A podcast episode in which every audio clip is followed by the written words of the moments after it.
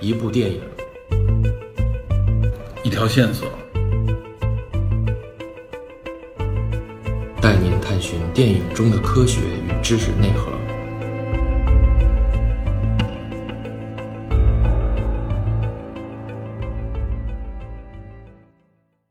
Hello，大家好，欢迎收听本期的电影侦探，我是 Peter。我是梅头 DP，嗯，那个前一段时间啊，大家说我们这更新至少有差不多三周左右的时间啊停滞，快一个月了， 对大家觉得，我估计等咱们这上去的时候将近一个月了，让大家比较的那个意见比较大啊，群里边那边好多好多人都问，主要是因为我的原因啊，我之前节目里边也说过，就是喜马拉雅那边算是邀请吧，做一个跟这什么经典电视连续剧有关的一个专题啊啊然后后来就说问到我能不能够讲一下。一开始想让 让我去讲那个《情深深雨蒙蒙》，知道吧？后来我就我说我要讲，就完全 就是另外一回事儿了。后来就是说还是选了一下这个武则天这个这部剧，嗯最主要耽误时间主要耽误在哪儿？耽误在看剧上，因为我没看过这部剧啊。说实话，我原来印象当中不记得了。呃，太早了那个时候电视里正好流行这部剧的时候啊，我可能那个时候我不太爱看电视剧，对，不怎么看。九五年嘛，你想，所以我必须这三十集我要给人讲，我得看一遍。三十集确实不短，你知道吧？我这时间也没有那么富裕。除了看完了以后，然后呢，可能要查一些东西，必定要求比较正规嘛。我不能像咱们这种聊天式的方式，想到哪儿说哪儿，知道吗？知道就说，不知道的就瞎说或者不说。所以那个必定还是得稍微负负一点责任，有些人物啊、年代什么的。另外，我个人也是希望就是借着这个机会做一个相当于是测试吧，因为咱们原来的节目都是动辄一两个小时，长的时候三个小时。你要说短节目，对，我想试试做一个短节目，看看大家的这个反馈，对嗯吧？当然，确实这通过这一两次节目很难看出来，嗯就算一尝试吧，确实耽误了不少时间，不能说耽误时间啊，确实影响了咱们这边的这个正常的侦探这个节目的录制，嗯，所以跟大家这边也算是一个道道个歉或者说明一下吧，嗯，然后我们今天算是正式回归我们传统的电影侦探的这种聊天形式，对吧？聊天儿嗯， 对，我们聊一聊，可以说从上个周末开始，很火的一部一下就火遍神州的，是吧？ 神州这回很适合说“神州”这个词的一部国产动画电影。哎，哪吒之魔童降世，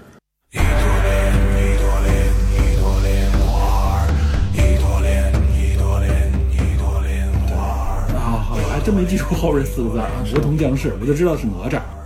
这片子啊，有很多话题可以聊，哎是的，事关国产动画片，事关中国的什么神话传说，哎对吧？对，还事关很多，大家甚至从里面看到有关家庭、亲情，哎，还有一些，比如包括这个人格各方面的一些话题，对吧？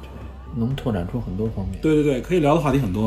所以我们今天就打算谈一谈这部电影，因为也有确实有很多听友跟我们说，希望我们聊聊这部电影，嗯，而且我们两个人是一块儿一块儿去看的，当时哈，对赶紧去赶一场去看一下。看了以后感觉还可以，我觉得啊，就是客观的来说，总体下来感觉啊是比我预想的要好一点儿。虽然说群里边有很多人向我推销这部电影啊， 我当时是不屑的，知道吧？我说你跟我说这没用，我自己看看就知道了。知道吧完成度比较高，对，完成度，我觉得整体完成度还可以。对，然后也有一些诚意，对，我觉得主要他的给我的好感是在于他编剧上面下的这个力道，对，改编的很成功我觉。得改编的非常好。嗯对，所以我觉得呃还是值得一聊的啊，因为我们电视探有一个特征，就是我们如果说觉得这个片子不太好，我们自己也不喜欢，我们是不会以吐槽的方式去聊的。对我觉得没有必要占用大家的时间。我们主要就是觉得，哎，如果电影好，或者说它里边有的内容值得延伸的话，嗯，我们会来跟大家谈一谈。聊一聊，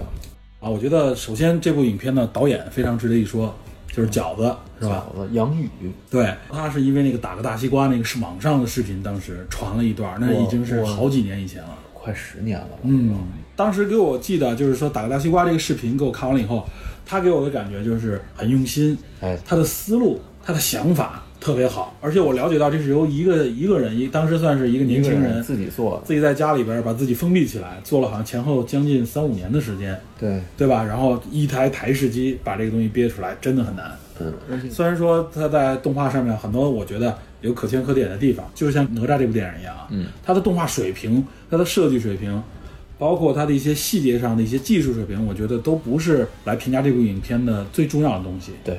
有很多人说啊，这又看到了国产动画啊，又提升了，怎么怎么样？我是觉得没有这方面的感受，我恰恰觉得它有些动画，包括从人物设计上也好啊，我指的是形象设计，嗯，包括细节的一些地方啊，嗯，它大家都说哎呦要比大圣还有一个提升，我没觉得它比大圣有提升，甚至我觉得有些地方还不如大圣，啊，不会吧？我是觉得从纯从动画那个角度来看，我个人觉得啊，就是说我没觉得它这在动画无论说是制作、渲染、CG 的水平上有多大的提升，嗯嗯嗯甚至我有一种给我感觉就仍然伴有着一种网游网红脸的那种感觉，就咱们后边我会提到这相关内容，嗯但是我觉得都不影响，或者说是没有因此而降低了对这部影片的评价，这恰恰说明了。这影片本身啊，真正提升提升的不是硬件的水平，嗯，对吧？不是因为成本投入，我找了好莱坞的大公司合作，对吧？嗯，不是因为这些，而是因为他们真的很用心，我觉得。我觉得这片子对我来说，我觉得好看的地方是，他把哪吒这个形象重新再创造了一遍。对，这个创造还是很很有意思的。对，而且他这个创造其实是继承的创造，他继承了原来所有的我们已知的这些诸多的哪吒形象，尤其尤是其是那个哪吒闹海那版动画，七九年那版，对那版动画的这个形象，它不是外形继承，它内核这种反抗的意识是继承下来的，但是他做了一个特别大的一个转换改变改编，不仅仅是反抗父权和暴政嘛，算嗯是啊，在这里反抗的其实是自身的命运，对，反抗自身命运，他等于是完全换了另外一个视角，把那种大的是非观变成了一个从个体出发的价值观的这么一种展现很。符合这个时代。对，我觉得很符合。而且他这个改编，我觉得不像过去咱们看很多的对传统，包括神话这个改编啊，更多的改编是让这个东西变得更细说了，对吧？啊，对，然后呢，做一些细节上面啊，在一些人物上面，他可能做一些比较大的改变，但是内核上面还是原来那个套路，对吧？我觉得，我恰恰觉得，在他这里面，他的改变，比如说他跟这个敖丙的之间这个这个矛盾羁绊， 对，居然成了另外一种关系啊！哦我是觉得这个这个给我感觉是他改编当中最成功的一点。对他把敖丙的这个戏份和背景，包完全括龙族的，对对，对，完全给改做了了一个扩充和改写。而且这个改写呢，把矛盾关系，包括可能内在的一种联系，全都改变了。对但是总体上又仍然朝着一一个一个方向去走，嗯，而还且是很成功的。对它加了一条暗线吧，等于是，嗯这条暗线可以埋到续集，同时也能够加强敖丙这个人自身的复杂性，嗯，我觉得挺好的，对，咱们说还是说回到导演哈，啊是吧？这个导演我听他的采访的时候，他等于是他是八零年生人，嗯，华西医科大学吧，好像是。对，学医出身，学医出身，然后他大三的时候嗯改行做动画。最开始的时候，他的父亲是不是那么支持？他母亲很支持。然后等于他说他最开始做打个大西瓜，一直到现在，等于基本上就是处于一种被家里接济的状态。那肯定啊，这个这个成本又高，浪费时间，而且他还没有收入，他就是嗯对他专心于此嘛。对，然后他就是时不时接个短活儿，主要靠父母这边来帮助。然后他父亲在时间长的情况下，也能够啊、呃开始接纳他，包容他理解和接支支持他了，对是吧对，开始支持他。有一点可以肯定，就是他能坚持到现在，是很不容易的。不容易，这非常不容易。对这我觉得啊，就是超出了常人的忍受能力。对，在这么长时间里边，包括我相信打个大西瓜为他创造了一些名声，对，但是应该收益应该没有直接的收益。没有，而且而且当时他记得是说，他说他自己刚刚开始为这个项目存钱，甚至为其他项目存钱的时候，嗯，呃，很多人来找他，他开始以为是金主，或者是说能赚钱，或者说带他去那什么。做项目，没想到那些人就是带着他去找其他有钱的人，对就来有点诓钱的，就说白了有点拼缝儿的感觉。就是有点前客那种感觉，拼缝儿啊！但是大家谁都是不想自己掏钱真金白银，对对吧？我相信这是很多有个创业经历的人，尤其是有了一定的光环想创业的时候，你会发现身边充满了充斥的这样的人。哎，真正的所谓的金主也好，或者说是真正想为你，啊，就是从资金上面真金白银的支持你的人，还是很难得的，对吧？？你很难遇到，而且包括他拍这部影片啊，他应该是有人给他投资，对吧？这方面应该都是有的。但是他表达出了他在拍摄这部影片当中啊遇到的资金成本方面的压力。对，反正他他们说说动画电影比其他电影相对来说都要难拍。嗯，第一是因为完成的这个特效很费时间、费钱。然后第二是因为这个故事要打磨，需要反复的去浸润、反复的去琢磨。这个时间在当前的资本市场上是很难有投资方愿意对找我愿意到给你几年时间愿让意你这么找干到，不可对能。而且你这里边，而且还有一个啊，就是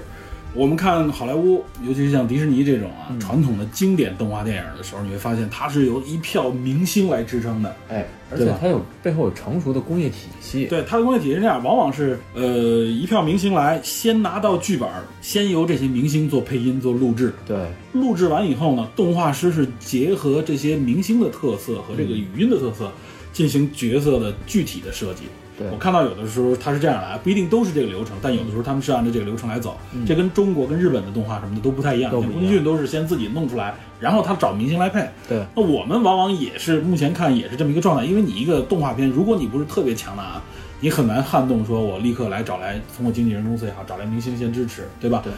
这个有一个什么好处呢？明星先配音，它会赋予这个角色更多的立体感和性格。而且它也能带来更多的流量、流量关注度。对对对，但是它这个呢，是我一张白纸上面，我直接靠我的想象来，无论是表情、动作捕捉，因为现在动画都不像过去啊，对画画都可以了，现在都是动作捕捉。我看到有视频也是导演自己上阵哈、很多角色的一些表情全是自己表情都是他自己自己来的。对，这个这动作捕捉其实也是一个非常难的事情。我们看很多现在包括一些非常高级的游戏都是啊，对我们看到的 CG 非常厉害，它不是纯画出来的，嗯它是先不动作捕捉建立起一个基础的模型，然后在这上面基础再进行渲染和设计。对，而且而且，像他举了一个例子，就是说这个行业参差不齐，中国的动画产哎业参对差不齐到什么地步？就是片中有这个哪吒和敖丙去战那个海夜叉的那嗯个过程中，海叉被敖丙扔到了冰面上，砸了一个坑。嗯，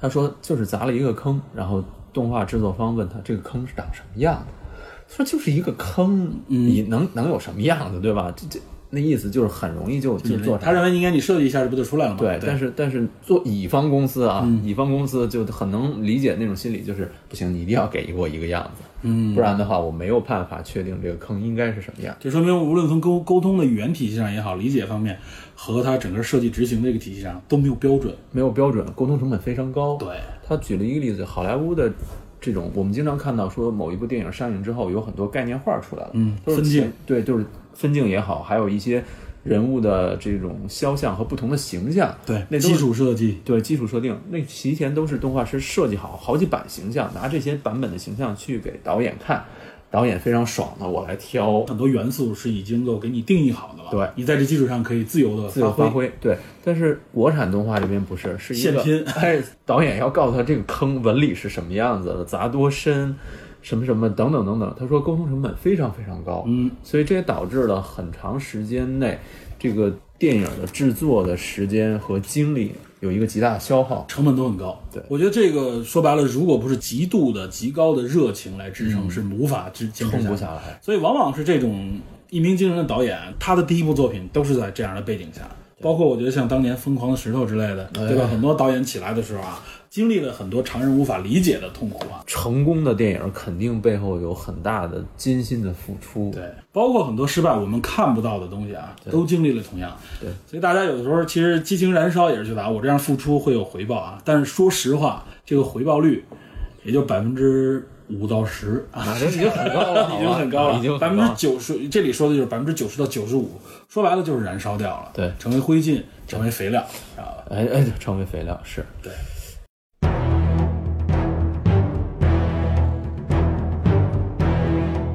嗯，咱们说一下这片子的大概剧情吗？呃，我觉得剧情应该不用太详细说吧。说白了，这个故事跟原来哪吒闹海的故事内核是是一个一一个体是一个系吧体系一个逻辑，就是这个哪吒的成长，对吧？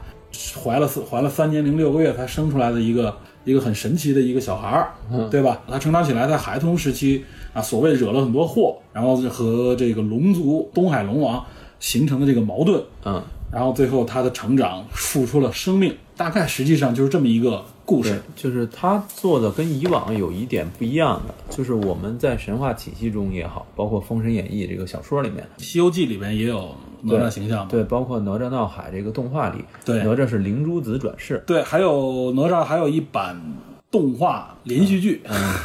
人民英雄小哪吒啊，怎么怎么说？你来一下。是他是他就是他，人民英雄小哪吒，啊哎，是你是这个。你怎么这么熟 啊？这我因为我小时候当老看是吧 不是我我那动画出来的时候，我都我都工作了。那会儿还有一个电视剧叫《少女哪吒》，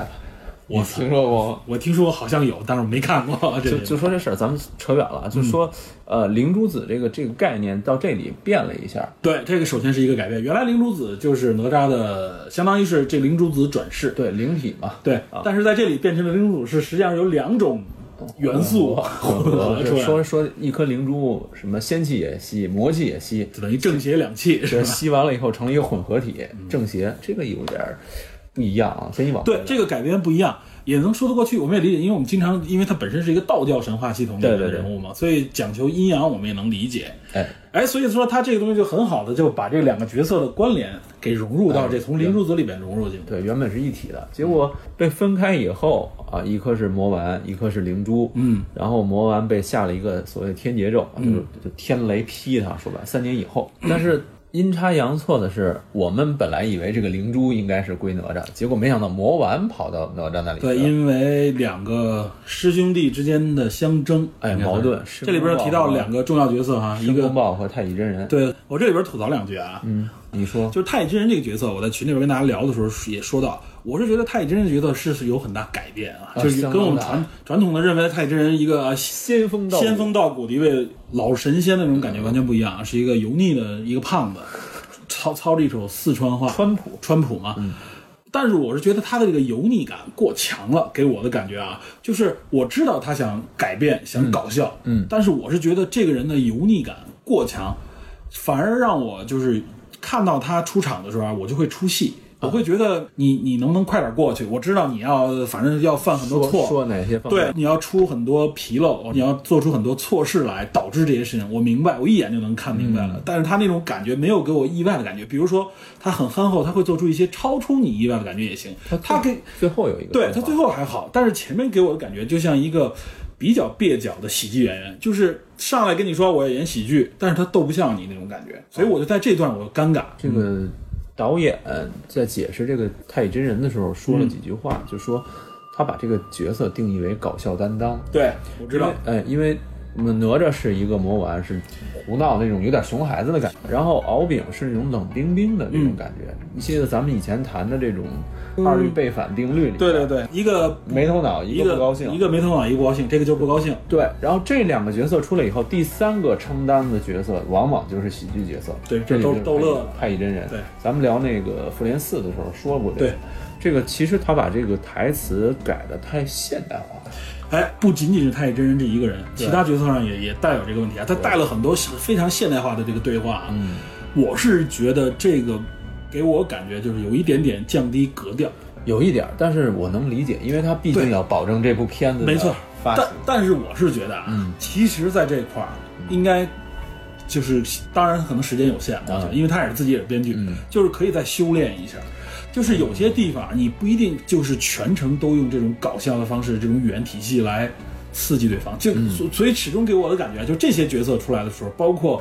其他的角色，后边我会说到啊，就给我感觉没有那么自然，啊，就是有点刻意了，知道吧？这是我觉得他减分的地方。但是但是你也可以理解，它是一个没错改变，因为我上来我就理解了，所以我也只能就是到这些地方，我忍我就忍着，我就过让你他看过啊去。，太乙真人，我我说几个形象啊，嗯，七九年那版《哪吒闹海》里太乙真人仙风道骨，对吧哎，那绝对行，那是我们传统认知的，就应该是这样。八六版《西游记》里有太乙真人，呃，我都记不太清楚了，八六版《西游记》里出没出八六版八六版里现你不记得肯定的，因为那里边不叫太乙真人，啊，他叫什么？那里边叫救苦天尊。哇塞，这我更不知道了。玉华州传艺玉华州钉耙大会九头狮子，这是八六版还是后边那个补充版啊？之前那版传艺玉华州的时候，传三个小王子武艺，嗯，把兵器拿过去给他们打造，被一个狮子黄狮精盗走了，开钉耙大会，嗯嗯嗯然后黄狮精又把这个献给了自己所谓的爷爷，叫九头狮子。嗯，九头狮子的主人就是救苦天尊，后来救苦天尊来把这个九头狮带走了。嗯嗯嗯，九头救苦天尊的全名叫太乙救苦天尊，就是太乙真人。就是太乙真人。那里边就是一个道袍老道，啊嗯然后对拿着传拂尘，对背着宝剑，对这么一个形象。还有在《封神榜》里边，太乙真人应该也露露过面。哎对在《封神榜》里边，那就全是一一众 白胡子老头儿了，是吧？各种各样的白胡子老头儿，知道吧？这个道行越深，胡子越长，对， 越白。岳白，没错，就是这么几个，无非就是像什么唐国强白胡子老头儿，或者是别人白胡子哎你你说你说那是后来那版，对，后来那版，后来那版反正也都是各种白胡子老头儿，嗯，是吧？咱们后边再说啊，关于其实关于这个神仙系统，知道吧？咱们可以说嗯啊可以两聊，句，这挺有意思的。可以聊。啊对，，然然后后然后还有一个就是申公豹这个角色申，公豹也是一个搞笑担当，对但他是冷幽默靠口吃。我是觉得申公豹这角色相对来说比太乙真人，我认为成功一点啊。这他他有一个背负的命运嘛，而且他给你展示了他是受到了偏见、歧视歧视，对嗯对吧？这个后边我们会讲啊，为什么申公豹受到了歧视？哎，对是，所以就造成这么一个矛盾。但是阴差阳错的是，魔丸能魔丸附体了哪附吒，附体了哪吒，然后灵珠附体了敖丙，这跟我们以往的认知就完全拧开了。对，但是这也是一个可看之处。这一下把，而且把这两个角色关联起来了啊。对这里边我要提一个 bug，也可能是不是 bug，也可以把它用一种思想维度把它弥补为不是 bug，啊、就是你看啊，这个哪吒应该是三年以后就遭遇了这个最后这个矛盾冲突，对吧？他实际上应该就也就是三岁。呃，在影片里边说的是，他因为遇到了太乙真人，所以他一下就变大了。你记着吗？在七九年那一版，一开始是一个特别小的一个小孩儿，嗯，然后就像就就像桃太郎似的，就哎， 知道，反正非常小。然后呢，最后被那谁点化了一下，然后就变成了一个四五岁、五六岁那么大，或者说甚至六七岁那么大的一个小孩。嗯那版的哪吒设定是七岁，对，哎，就差不多这个小学七岁小学的时候，这个最闹的时候，知道吧哎？那个人嫌狗不待见的这个事不儿，是那个跟《封神演义》里边是一样的，只不过《封神演义》里边哪吒长到七岁就身高六尺，嗯，就已经跟成年人差不嗯多了。但是你看这里边的敖丙，就完全是一个成，就是接近成年人一个青年的一个嗯那形敖象。丙整个就一个枣核脑袋呀。对啊，所以他们两个人在这个年龄对应形象上有一点点不协调。嗯，他，但是他突出这矛盾，大家容易忽略。但只是你仔细讲，他俩应该是同龄人，他俩状态应该一致。不，你你你可以这么想，嗯，你可以这么想。你记得电影中有一个镜头，嗯，就是哪吒是怀胎三年，嗯，他本来就已经三年了，在他是一个肉球，不，对，他是他是相当于是晚产。呃对，晚产。但是你可以理解他在肚子里他已经三岁了，这是第一。按说在肚子里边待的时间越长，长得越 多。第一点，这咱们强行解释啊。第二就是敖丙刚出场的时候是一个蛋，嗯，那个蛋在龙的肚子里，同样也是它出来的时候也是一个胚胎，但是那个胚胎明显就不完全是小朋友了。你想说的就是胎生跟卵生之间的区别？哎哎对于一个哎爬行动物来说，冷静卵生三年以后应该就已成型。咱们群里有人说，强行解释他们这个年龄系统是按照狗来的，你知道吗？ 猫狗到四四是吧？不到狗三岁左右，三年的狗就已经早就成年了啊，你很多动物都那是狗。不是爬行动物啊不，就是 我的意思就是说，我们可以去这么理解。另外一个就是龙族也有可能它的成长可能本身也不一样，但是这里我觉得有一点啊，我们主要看人，啊就是他这个角色，他的语言体系和他的这个思想体系，嗯，至少哪吒体现出来是一个啊三到七岁左右的一个状态一，个狗熊孩子。对一个熊孩子，沟通能力小差的这种，然后但是这个敖丙可不是，完全就是一个学校帅哥的那种感觉了而且敖丙有一点就是他能够在申公豹那样一个有歪理的老师的教育下，啊，小还是老师还是个结巴的这种条件下，哎，反而成了口吃很型正的一个角对色。，非常正，这可能就是灵珠的力量是吧？ 哎呦嗯我的修正了很多东西，心性很正是然吧后？就是这个东西就不能完全特别细究了。对，我我对我们就是说啊，另外我还要说，就主要为了说什么？说敖丙这个角色，嗯，敖丙这个角色，我本人呢，我是觉得是在这里边应该最出彩的一个角色，就在敖丙身上，嗯，我是觉得哎，他这个改写非常好，嗯，而且他和这个哪吒这个这二律背反是吧量子纠缠， 对他们两个人之间的这个纠缠和他俩的对立很嗯有意思，很有戏。冰与火之歌吗？他的台词也好，或者这个形象啊，各方面我觉得还都还 OK，但是他的这个设计形象，我想吐槽两句啊，嗯，太网红脸了。哎嗨，哎，这个我是觉得啊，就是一个对吧？现在你你我们回看很多类似的国产动画片里面嗯啊，这种玄幻类的这种剧集也好，动画片里面充斥了这样的冷面帅哥，对，哎哇塞，你这话说的好，就是我们很多年轻的动画爱好者们，尤其是女性，很喜欢，大家觉得腐嘛，都喜欢这些东西哎。但我是觉得，哇，这您不觉得很庸俗吗？没有，我真想提醒大家我一觉得下，啊我觉得是这样，就是因为我看导演导演采访的时候，他说了一句，他说整个这个剧本打磨了六十六版，嗯然后哪吒的形象他说比这个丑的有的是，嗯，同样敖丙形象也经过很多很多设计，最后还是走到了一个冰冷帅哥的这个样子，就是他可能是为了提升某种市场的这种接受度嗯接受度，然后所做综合一些考量所做一些妥协。他说，如果你把一个角色让这个设计师直接去设计的话，他说就像整容一样，嗯，就像整容师一样，你到整容那儿，他一眼就能看出你的脸型适合成什么而样，且他就是哎整基容本就是脸，固定的。这个敖敖丙就是整容脸，就是我说他就是一模型，就是一模特脸，对对，所以所以我觉得有可能是他们在经过几重的这种考量嗯之后，最后选了一个折中的、容易被市场接受的方案，哎，你说这个很说明问题啊有可能是这样。人认为什么样的脸好看啊？通常意义上就是多张脸拼合到一起，它会形成一个什么最没有危险性的脸，啊、也就是市场上所谓没有危险性，大家就是所谓市场所谓的市场调研下面得出的一个模特脸，一点性格都没有。我是觉得你可以嗯看着不像生人。对这个不你像生你活生自生己人去参考一下好莱坞的动画，嗯，他们的形象往往给我们的感觉啊是颠覆性的，俊男美女少。你你不能你不能拿这个去跟那个好莱坞去比，那工业体系还差着好多呢。对我我的意思是说啊，这个是思想上的差距，但是思想上的差距，其实这块儿我说的是什么呢？就是你越是这样的角色，你应该体现个性，你不应该做市场调研，你不应该在这方面取折中，知道吧没有？我你这个我我认为他这个剧本绝对可以带动形象的，颠覆的一哪些吒形象已经很颠覆了，倍儿丑，对吧？他想衬托一下像变脸，一丑一帅，你可以这么理解。帅太俗了，知道啊吧？哎呦呵，我的意思是说，就是形象上可以再大胆一点儿，没关系，第二部也许就有改变。反正我觉得形象上面还是有点落于俗套。当然了，可能人家确实觉得这个年轻人更容易接受，但我觉得其实有很大的发挥空间，对吧？就是导演有一个理念是对的，就是说，他举斯皮尔斯皮尔伯格的想法，就是斯皮尔伯格本人水平不用不用质疑，嗯，但是早期为了你只有先拍很多商业片，更多妥协一点吧。哎，你对赚到钱了，然后你才能谈你其他的理想。个性对，这个其实是一个可以理比解，较好的路数。而且用这个方式已经带起了一帮呃网上的这种同人，嗯，是吧？又开始就已经开始这个 CP 就已经出来了，而且而且你看，如果说从《大圣归来》开始，再到哪吒哪吒这个魔童降世，嗯呃，越来越多的国产的动画电影被关注，嗯，有投资方愿意投钱，有可能产生新的精品，这整个行业才会一点儿一点儿转动起来。 哎，我们这里边说嘛，就是瑕不掩瑜，对对吧下？部这些我是我们的高要求，但我觉得人家已经起码达到了一个相当的水平，而且他在很多地方已经超出了我们的预想，对对吧？对我们只是在这里边挑点毛病，然后 我们就我们就呃例行的是吧？对吧？例行说了两句，对，嗯除了敖丙这个角色以外，包括像。哪吒的父母，对吧？哎殷夫人和这个李靖两个这个角色，大家也是评论的比较多，引出了很多话题。对很多人觉得李靖这个角色啊，觉得很成功，这个父亲角色。对，跟以往都不一样。跟一样，这个李靖的这个改变非常大。啊对然后呢，说母亲这个角色，很多人也很喜欢，觉得很泼辣也好，或者很直爽。我个人也是觉得啊，他母亲这个角色从出现的一刹那开始，他的台词就有点，我认为这这设计的台词不够好啊。这当然都是我的偏见啊，这是我个人偏见。我是觉得台词上面太水了。这个水指的是什么呢？就是太现代，像你说的，嗯都是一些现代性词语和现代性格，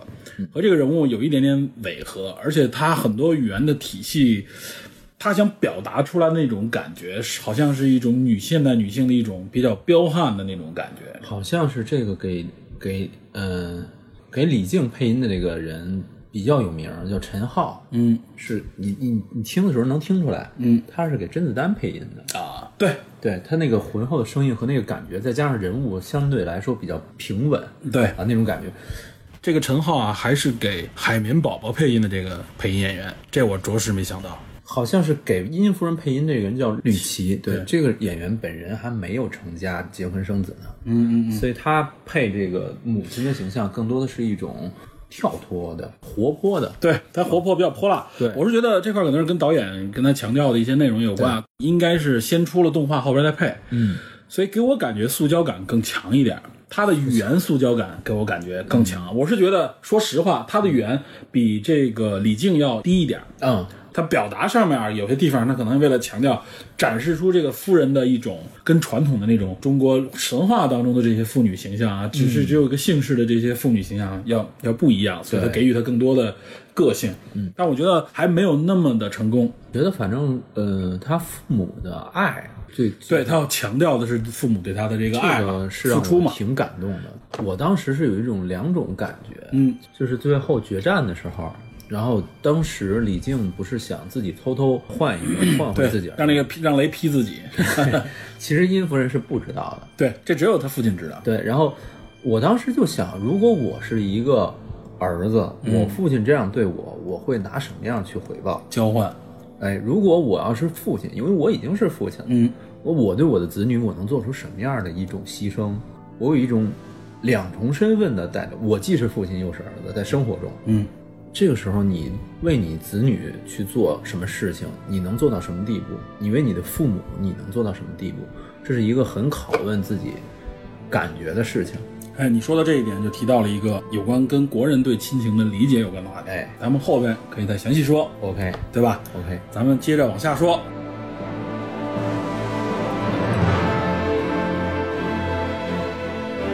最后，实际上它这个高潮部分，一方面是等于是敖丙肩负着龙族的复兴的这个大业吧，敖丙本来按申公豹给他的任务是说，他要拯救陈塘关，成为一个救世主。对，先把这个哪吒给激发出来，对，激发出来，因为天劫咒要要去劈他，嗯在劈他之前，魔丸会暴走。对，暴走的时候，敖丙出手，出手牵制，然后在众人之下有一个拯救救世主的形象，树立自己，他就能把他原来的种族从所谓的龙宫里面对，所谓的进入到仙道仙班嘛，对，进入然后仙班，是这么一个目的。对结果敖丙本人因为跟哪吒之间也，他救了他一命，建立了一个非常好的一个友谊，对他想，我救不了哪吒，我也没法违抗师命，那我救哪吒的父母和他的师傅，因为哪吒已经暴走了嘛，嗯六亲不认了。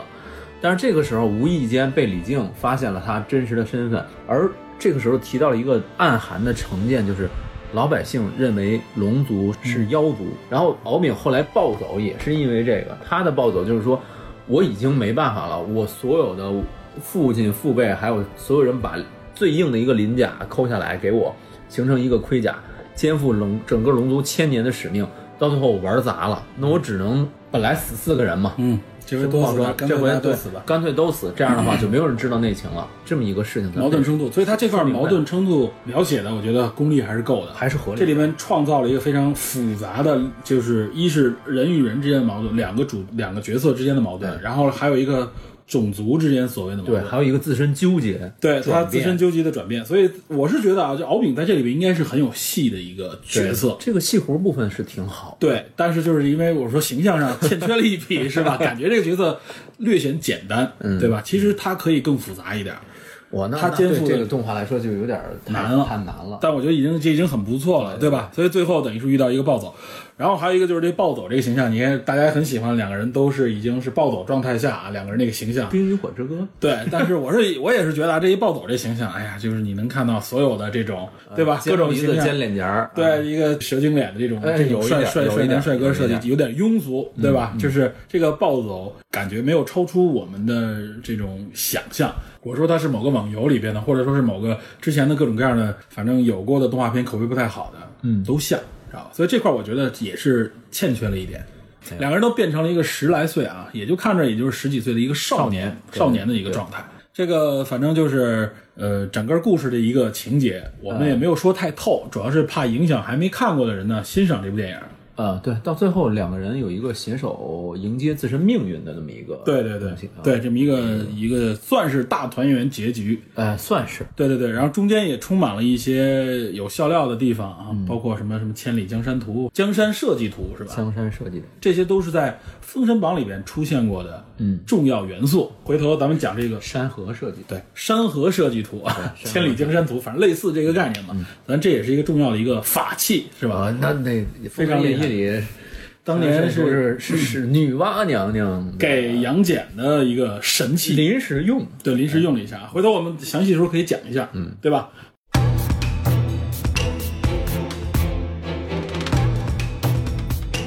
这里边我觉得咱们首先先讲一讲啊，就是《魔童降世》的这个故事背景，我觉得很多人都在聊，咱们也可以简单的给大家介绍一下，串一串这些角色。很多人都觉得，哎，哪吒我们知道 啊，《西游记》里我们也知道，嗯，然后这些到底是怎么一个关系啊，对吧？这个正好是一个对此进行一个简要科普的一个机会。有很多话题。对对对是啊，嗯首先，咱们先说一下啊，就是哪吒这个人物啊，是在《西游记》和《封神榜》里边都出现过一个重要的一个《封神演义》，封神演义》里边，《封神榜》里边啊，对吧？出了一个重要角色。嗯，我们对《西游记》的记忆，大家更多的是八六版那个电视剧，对吧？咱们是对对对，咱不们不敢保证每个人都是嗯对对不敢保证啊，大多数人，包括像《大闹天宫》，《大闹天宫》里边那个胖胖的跟个馒头似的那个那嗯个三三个三头六臂小孩儿，对对对，一个小胖子人参娃娃似的。然后就是大家其实对哪吒这个形象很混搭，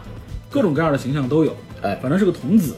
对吧？呃，其实我最能接受的哪吒，给我印象最深的，嗯，是老版《封神演义》电视剧那版的哪吒，扮演小哪吒帅哥。对，扮演哪吒的那个人叫何威，对对对，当时很帅，很很帅气。非常非常帅。这现漂在亮现在是什么样我不知道啊。他当时在这部电视剧之前，《十六岁花季》里边他演的原野，咱嗯们也是暴露年龄的一部电视剧啊。然后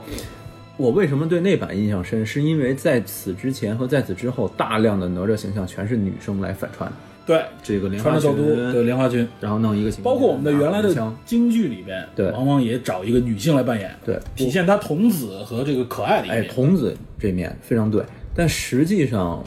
我觉得哪吒这个形象，我不是歧视女性，我觉得还是男生来扮演比较合适。这里边就得说一说它的历史渊源啊。对这里边我们要强调，这里所谓的历史是神话历史，哎是在各种各样的神话传说和故事里说的中，这不是正史。所以在这里边，很多人可能因为查的资料不同，或者说是看到的内容。感受不同，对，嗯大家有不同的理解啊，这个很正常。对也正是因为这种这种大家理解的不同，所以才能创造出各种各样不同的、略有差别的哪吒这个形象啊。对它这点要强调一下。它是一个混合到现在演变逐渐对对对演变的这么一个形象。我们找一些比较有趣的一些解释给大家听一听。对对首先在《封神演义》里边啊，他实际上是一个非常霸蛮的一个纨绔子弟， 我觉得。呃也也说不上，就是就是怎么说，就是我现在想了一下《封神封神演义》里为什么要这样描述哪吒？出场的时候就是肉球，然后砍开以后，右手右臂挂着乾坤圈，身上肚兜就是混天绫，嗯，灵珠自转世他自己就知道。然后太乙真人来找找到李靖的时候，问说哪吒是什么时辰生的？嗯，说是丑时生的。然后太乙真人说不好。李靖当时第一以为这孩子留不住啊、命数不够，但实际上呢，太乙真人说犯了一千七百杀戒，就是说这个哪吒其实有点类似于天杀星的感觉。对，就是他身上的杀气太重啊，戾气太重。所以哪吒天生就带有杀性。对在这个《封神演义》中，其次他犯的这几件事儿啊，第一他呃杀死这个夜叉夜叉和敖丙，夜叉是那里的巡海夜叉是什么职位？我是天庭御笔钦点的官职，对，他是官职，哎我是巡海，这是我的工作范围。哪吒是因为喜他那个混天绫绫，混天绫那玩意儿反正是就一神器，对，混天绫把整个龙宫搅得不得安宁翻，江倒海嘛。啊，然后那玄海医生说你为什么这么说？你这样做不行，而拿这种公权去压哪吒本身就是一个杀气很重的人，杀气重，然后很蛮横，对然然后后他本身又是一个地位比较高阶的人，最恐怖的是什么？他手里的武器乾坤圈是元始天尊传给太乙真人，太乙真人又传给哪对吒转世出这来个神器非常厉害。这个神器，哎，你没有道行是不行的。对。然后咱们说这事儿，就是说上来夜叉也好，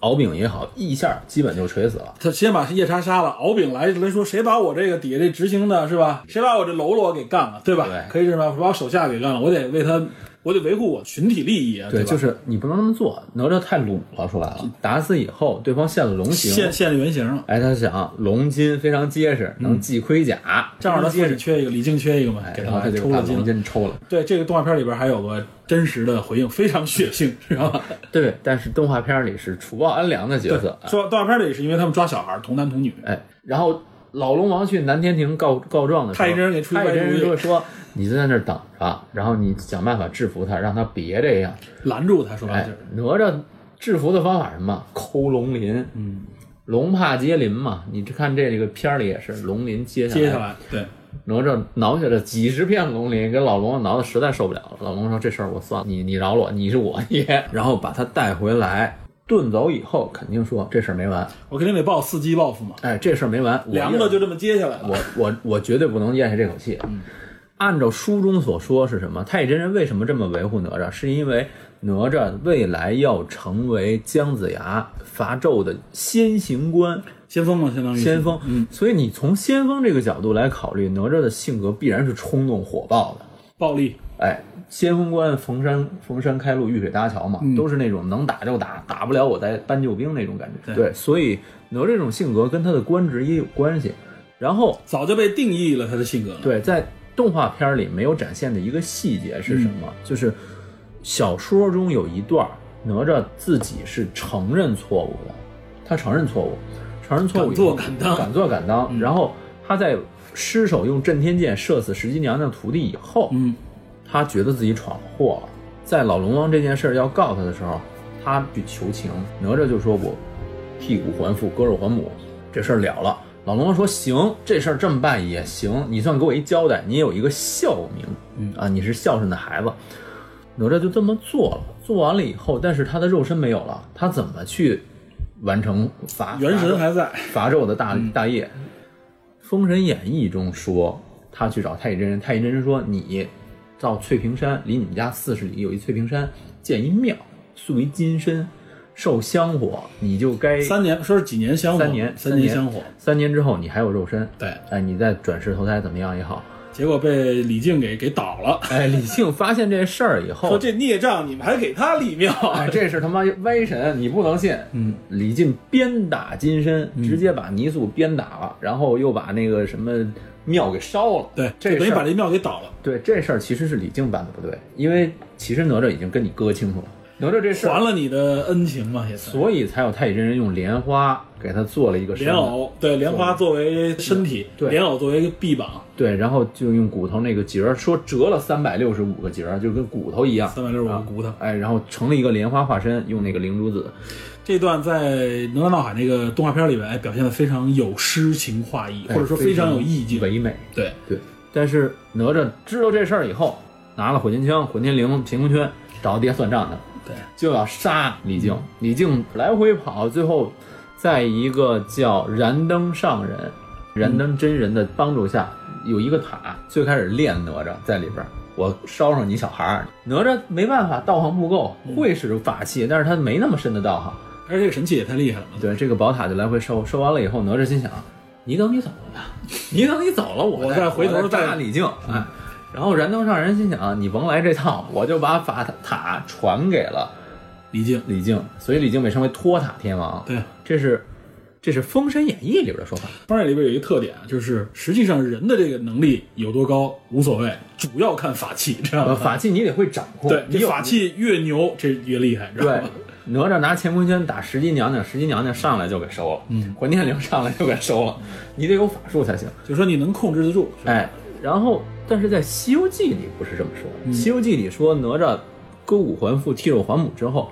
跑到西方我佛如来那里告状。我佛如来一看这事儿我明白，莲花我这池里有的是啊，随便弄一个莲花化身，嗯然后又赐给了李靖一个嗯，佛祖舍利子宝塔，那个宝塔上刻着佛的形象。嗯，因为佛祖再塑了哪吒的金身，所以哪吒见佛如见父，所以他对这个宝受塔，制于这个宝塔的对功力他他见到宝塔如见如见父亲，所以他明白我不能怎么怎么样，对不不是能。逾越这个权限对权他力跟的《封神演义》中是有区别的，对，说到这里边，说一下《西游记》，就如果我们认为说《封神演义》是这个许仲林这一版的嗯这个《封神演义》啊，因为其实现在仍然没有定论说到底谁写的《封神演义》，对，许只有三四个说法一之一嘛。对，说法之一，如果是这样的话，他应该是在《西游记》吴承恩的《西游记》之后。当然，《西游记》其实本身有人说也不是吴承恩写的，呃，如果我们综合来看，它是根据唐代传奇、元代杂剧元代的杂剧，对，民间的各种传说，它融汇成哎在明朝融汇成的一个对嗯小宋代的杂话那种东西融合起来的一个文学作品，到明清小说是一高峰嘛，，对所以它是一个民间智慧的结果，它选取了很多故事，哎，成为了像什么评书啊各种各样的文艺作品的一种对表达传送的一些内容。对所以这个里边就是说呢，就是原则上应该说有很多人大家都认为《封神演义》是在《西游记》之后，对，有这说法《，西游记》讲求的是这个佛高于道，它的最高的是对，指最向高是的佛最。高指向的是佛，但是《封神演义》里边反过来，它最高指向的是道。对，它是它是道是法力非对常高，，道的是它这里边的更高极限，就相对来说，它更它属于一个以道教的这个理解为主体的这么一个故事。对西游记》比它高在哪儿？我觉得啊，《西游记》像你说的，一是它融合的更多，还有一个《西游记》本身它对人物嗯性格、思想的这种描写更鲜明非常多。更鲜明。但是就我们反观《封神演义》，更多就是我给我们感觉很多东西，它实际上对人物内心描写几乎没有。对，神仙大乱斗，它全是乱斗，而且它包括乱斗的方式，很多地方是有重复，或者说是有很多地方模式化了。对，给我感觉就是拼凑出来的。对对它这种人为的这种改写的东西还少，相对来说。对对所以很多我们看到这个《封神演义》后边的很多演绎，都是后人不断地在这上面，因为他没写，嗯所以往上增加了一些对内对容对，进去。，包括这种亲情关系。对对对，所以我这个我觉得这块儿啊，我们既然说到这个，还要说一说有关《封神演义》的这一块儿的一些比大家比较感兴趣的话题。首先，我觉得有一点啊，就是大家都知道封神一堆神仙，这里边说了哪吒，之前我们还说了孙悟空什么的，嗯，我们就只回到这个《封神演义》里边。我们应该给《封神演义》包括像他师傅啊，太乙真人，嗯师傅之师傅的师傅，还有一个元始天尊，对吧？咱们把他这个人物的这个，对嗯吧？师承关系也好，道教中国传统都是啊，当师傅的肯定要比徒弟更牛，时间越长，法律越强，哎对吧？对嗯简单可以这么理解，所以我们要把这里边从头到尾简单的捋一捋，至少能捋到这几个人物。咱先说啊，嗯我说的这个是小说中这个脉络，嗯，小说中跟现实中的道家不一样，有有联系，也有区别，对，是不一样啊的。是咱有区别不的咱们不按照道家来说啊，哎，咱说的对就是小说中最法力最高，但是从来没露面的叫红军老祖，其实，在红军，我知道你说这个啊，嗯其实据说在红军老师之上还有一个人谁？叫、嗯哦、创始元灵，没有这个说法，小说中没有。小说中不，这个后边有很多不同版本的说法啊。嗯有人说创始元灵是实际上有四个徒弟，嗯哎四个徒弟，第一徒弟就是红军老祖，那另外三个呢？另外三个还有一个是混坤祖师，混坤祖师，混坤祖师其实是混沌的谐音，嗯对，就是混沌的形象，实际上、还有一个女娲，是他的三徒 弟。这就这就已经开始那什么了，开始联系了这就已经演绎了。对对对，哎还有另外一个叫叫做陆压道君，不是，是这样啊，路压在小说中出现过。如果按照《西游记》定义的这个东西，路压算散仙。嗯对，他是一个完全没有门派、没有徒弟，然后是一个非常自我的一个。哎为什？么把路奇奇怪压怪排到的跟这个能力一样高？路压在里面直接射死、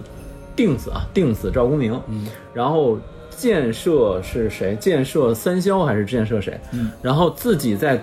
普通十二金仙那个等级和甚至于元始天尊他们那个等级受困，都有可能受困的情况下，能够直接遁走。对，但是路压道人道行很高嗯啊，道行很高，法力也很强，也有法器。但是路压是散仙，没有成系统。对他没有任何一门一派当中的对，这个应该就是后人拼凑出来的嗯对一个体系。这个黄人拼凑这些题，他是这么来解释，说这个红军老祖的徒弟元始天尊实际上是之前这个这个盘古的一个转世，有这个说法有，这个说法啊对，就是说，呃，三个教嘛，嗯，一传一传三教嘛，截教、阐教、道教。道教的人人道教，人道教创始就是老太上子老君，哎，李丹，对，呃老李耳是吧？就是他，咱们不说了。嗯，演义中也出现过骑青牛。然后元始天尊这边主要有十二个金仙，十二金仙，十二上十二个仙徒弟，这里边按照动画里边说，太乙真人是最末一个明位，嗯但实际上太乙真人排第五，对，这第五咱们说一下从头啊，啊第一个是，广成子。哎，这个很熟，广成子，九仙山桃源洞广成子，嗯第二是太华山云霄渡赤精子，嗯这两个人戏份非常重啊。嗯第三个是二仙山麻姑洞的黄龙真人，这个人也有一定的戏份。嗯，接下来是土行孙的师傅，霞龙山飞云洞叫巨留孙，巨留孙，对，巨留孙这个很熟悉，土行孙也 也很有特 征， 嗯好像巨留孙后来据说是由佛入呃由道入入佛了。就有其实有几个人实际上是从佛家那边过来的，一会儿说名字大哎家能听出来。咱们按这个里边儿就是说，如果按年代来算啊，它虽然成书晚，但是它年代在，嗯因所为以是它王是发胄那个年代，对，所以它就由于由道入佛、嗯啊。然后是千云山青光洞，太乙真人不用说了啊，太乙救苦天尊，孔总山元阳洞、嗯啊，灵宝大法师，灵宝这是第六个。第七个就是文殊广法天尊，五龙山云霄洞，有人说这就是后来的文殊菩萨嘛。对他同时还是金吒的师傅对，啊，呃哪吒他大哥金吒，金 吒大家说金托金坨跑哪儿去了？木坨金坨是金吧？托哪儿托啊？对，这个在《哪吒闹海》里边，包括这里边都没出现，没出现。只有《封神演义》里边我人介估绍计过。续集会介绍。嗯，对，第八个，九龙山白鹤洞普贤真人，也就是后来呃普的贤菩萨普贤菩萨对，啊。第九个慈航道人，普陀山骆家洞，这个嗯普陀山，哎，对，说这个木吒就是普贤真人的这个，在分两个分两个说啊，一定得一定分两个说。嗯，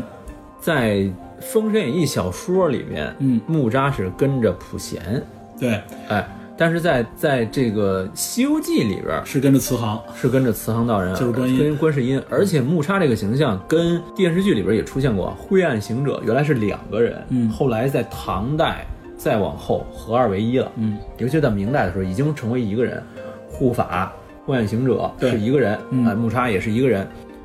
第十个玉泉山金霞洞玉鼎真人，嗯，第十一个金星山玉乌洞道行天尊，最后一个清风山紫阳洞清虚道德真君，这应该就是张子阳吧？也就是这个就是十二金仙，对十吧？二上仙，对，这十二金是仙说的就是元始天尊下边的这就是红军老祖的徒弟元始天尊，元始天尊也是创造了这个阐阐教教。对，所谓阐教，实际上还都是一些有地位的一些人士组成的这个所谓的明文精正派。英精英弟子组， 对，所谓的名门正派组成的这个这啊，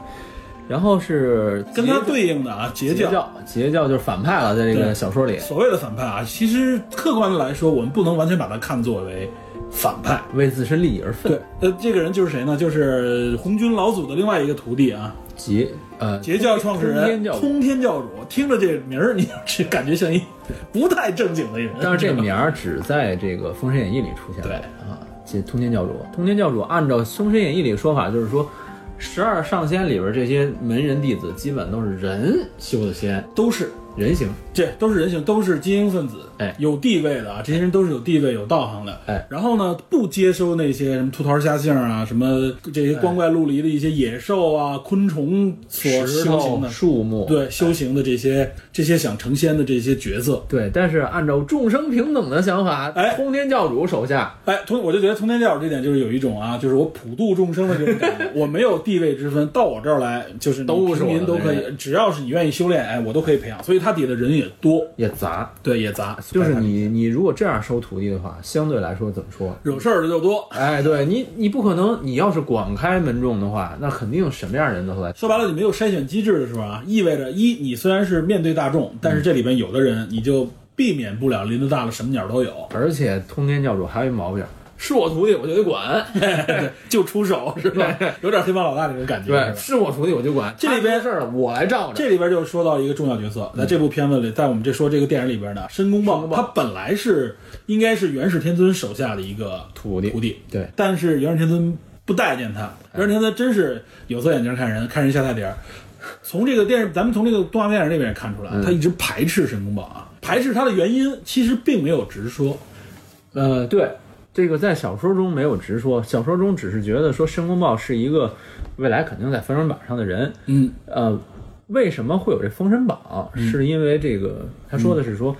这些仙人到了这个一个阶段吧，一个时期修仙以后，要犯杀戒，嗯，要犯杀戒，不是杀人就是被杀，反正无论如何逃不开这个劫。于是，通天教主、元始天尊和太上老君，就是也渡劫嘛。啊，对，这三个人合力商量商量这封神榜怎么弄，这个榜未来嗯实际谁上来，我觉得还有一点啊，嗯就是实际上他们也要为所谓的仙人体系提供新鲜血液，对。制造自己的权力体系，有点那种感觉。哎但是咱们得说一个概念啊，嗯咱们得说一个概念，就是说，在中国古代神话体系里边，神和仙是有区别的。对，神和仙是两种角色，仙比神要高一档，哎，所以这些人都是拼命想修仙，而不对是说我想修神神。对哎，你修仙不成，你渡劫不成，你去封神。嗯，我们现在神话体系这个都已经是传说了，在过去的时候，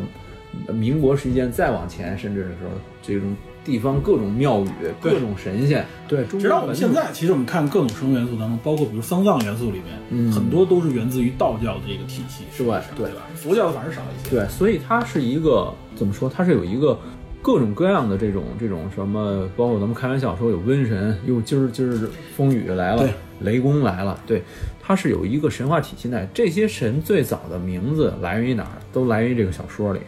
功能每个人负责什么地方。做什么事儿？做什么事情，你是瘟神，你是招财进宝，你是风调雨顺，像魔家四将，调风、调雨、调控、调顺，嗯四个人，你司职是什么？最开始都是由《封神榜》这部小说里来的对，啊。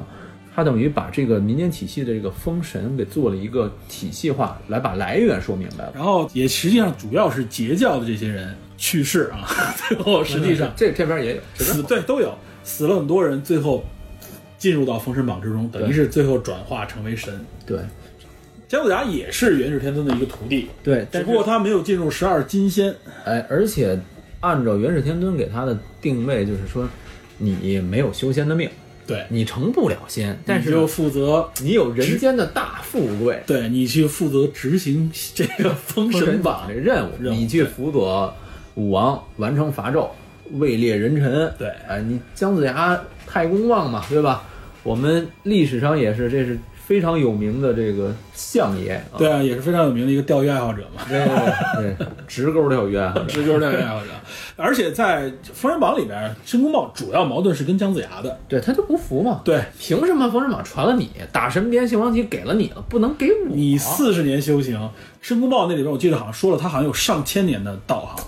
这里边就有人透露出一个信息，说从这里看，申公豹应该不是一个人类，所以就有传说说申公豹就是个豹子，知道吧？这个我还是怀念一下那版那版电视剧里边演申公豹的啊，雷长喜老师，啊，我知道雷长喜老师，是给擎天柱，擎天柱大哥配音的啊，在里边我那听到声音熟悉是一样的对，声音完全一样。那里边的那个角色扮演，不像我们现在看的，后来的都是那种啊武侠片里边那个形象，那里边的形象还都是比较的有一点原始气息，是吧？还有还有希腊神话的感觉，圣斗士的感觉。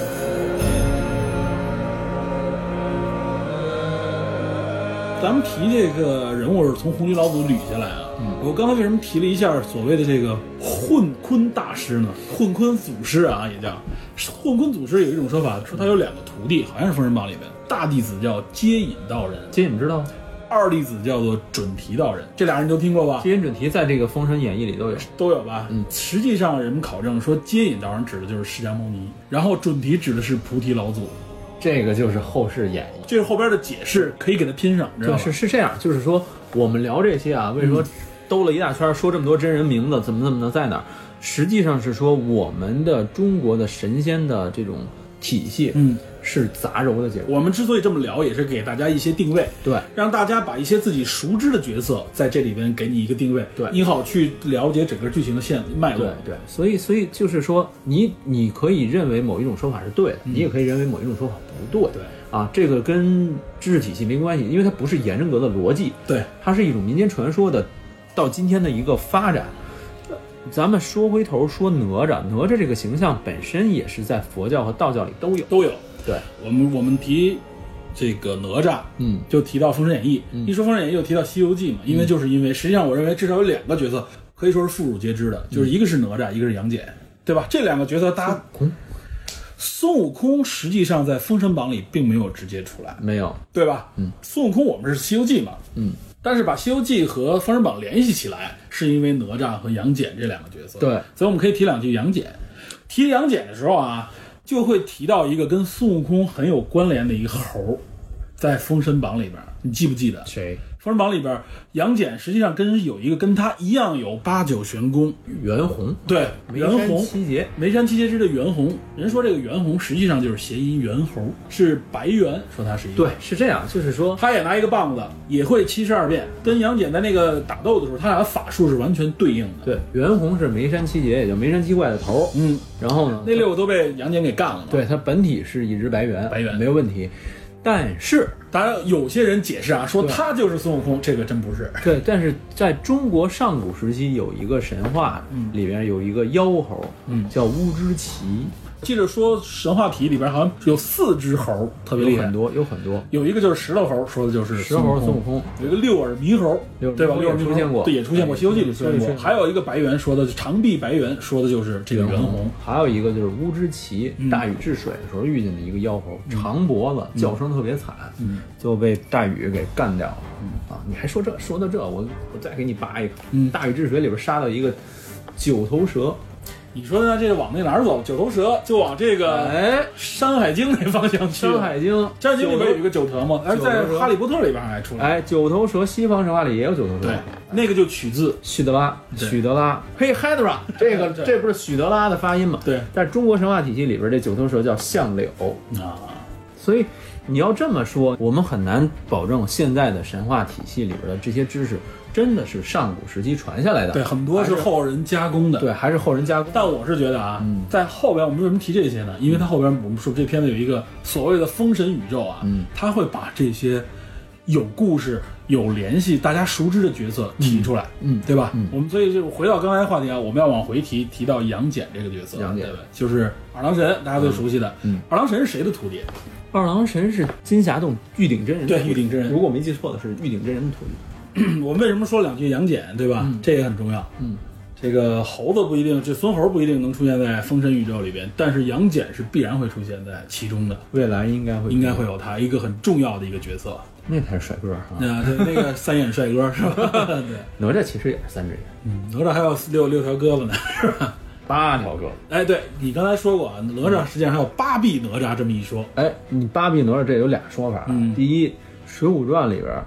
哎《水浒传》里里边边就有八臂哪吒这个。八臂哪吒项冲，对嗯啊、这个这个风水魔王范瑞手底下的一个人，八臂哪吒。对，民间说哪吒是什么？三头九眼八臂，就是每个头都是三眼系统。对，然后他有八个胳膊，嗯，然后北京城传说中北海那个地方有一个海眼，然后当时刘伯温把一索个索隆索隆，嗯，造北京城又称八臂哪吒城，没有听说六臂哪吒的。对，那为什么我们现在说哪吒是三头六臂，不说三头八臂？为什么？其实就是两个体系的东西。嗯三头六臂是在道教体系下哪吒的形象，三头八臂其实在佛佛教教体系佛教体系下，三头六臂这六臂六个手全都拿的是法器，这个佛教法器和道教法器还不一样，咱们到时候再说。嗯佛教里边这六个手拿完法器以后，另外有一双手合十，哎，拜佛的合十。对，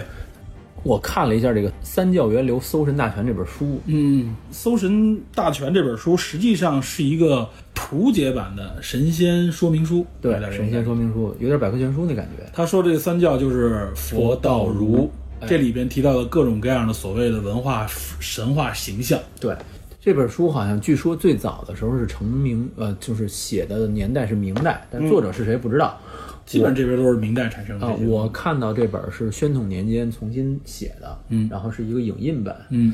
呃，当时这里边找到那个哪吒叫哪吒太子，然后没有风火轮儿，拿一柄枪，手里拿了一个好像脖子上挂个环儿，反正哎，好像是一个什么乾坤圈和混天绫的混体。说哪吒本来是玉皇驾下的大罗金仙，长六丈，嗯，手戴金轮，三头九眼八臂，嗯，然后什么各种能耐，咱们就不用说了，什么金光照世，然后有什么干掉了各种魔王，然后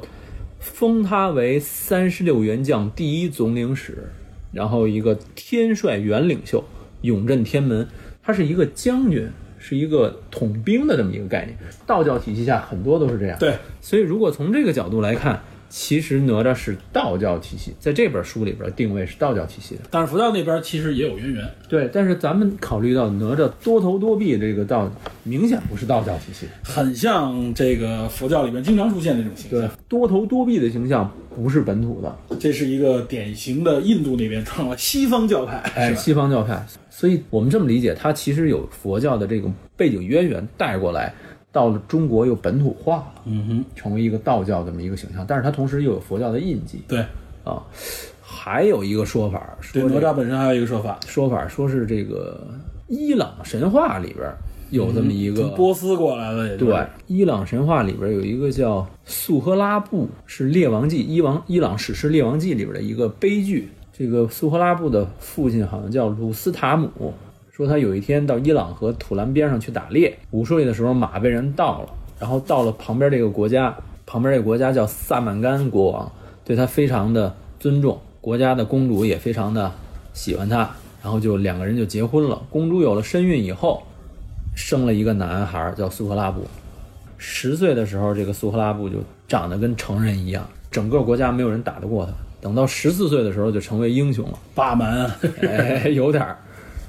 后来他找到父亲，跟他父亲发生了一场战争，就是这么一个故事，大概是这么一个故事， 实际上也是跟父跟父权有关，跟父亲反有抗关。父亲，然后儿时又是一种很小就有神力的这种感觉。嗯我觉得不一定跟哪吒的事情有多么相关，但是它有一类似吧，对他有一点就是说，苏格拉布还有一个复活的概念，嗯，跟哪吒跟是哪吒也很相似，从小的这种神力，然后有复活这种概念，而且还有弑父这个这个东西，是对吧？师傅其实其实俄狄浦斯就是，很多对，很多这里面都有弑父的。所以我觉得不一定说伊朗这个《列王记》就这个小说里边这个人物就是哪吒的原型，不一定。但是你可以看出，世界各国的民间传说和神话体系都是类似的。有一些这样类似的角色，当大家说到这些内容的时候，大家都会联想，哎，我们的神话体系里边好像也有这么个人。对，然后哪吒的这个通行的说法，哪吒这个名字明显不是中土的名字，对，这不是一个，对吧？这不是汉人的名字吧？对说白了就是。它好像据说是梵语那罗鸠婆的简译啊，那罗鸠婆的意思是巨皮罗，巨皮罗，所以也有人说哪吒是毗沙门天，就是增长天王吧，嗯，那个北方增长天王的这个儿子，也有说是孙子啊。嗯然后这两个名字合在一起，音译成拉拉，嗯也就是哪吒。所以我觉得怎么说，呃，他这个形象到今天应该是多个源流汇总对。形成这么一个形象。所以我们也在这样一个复杂的一个信息交汇的体系里边啊，对哪吒这个定义就越来越丰富。对而且这个角色给大家感觉不断的赋予他新的这种形象，所以我们这个影片里边也塑造出了一个全新的，或者说是不同的哪吒。对，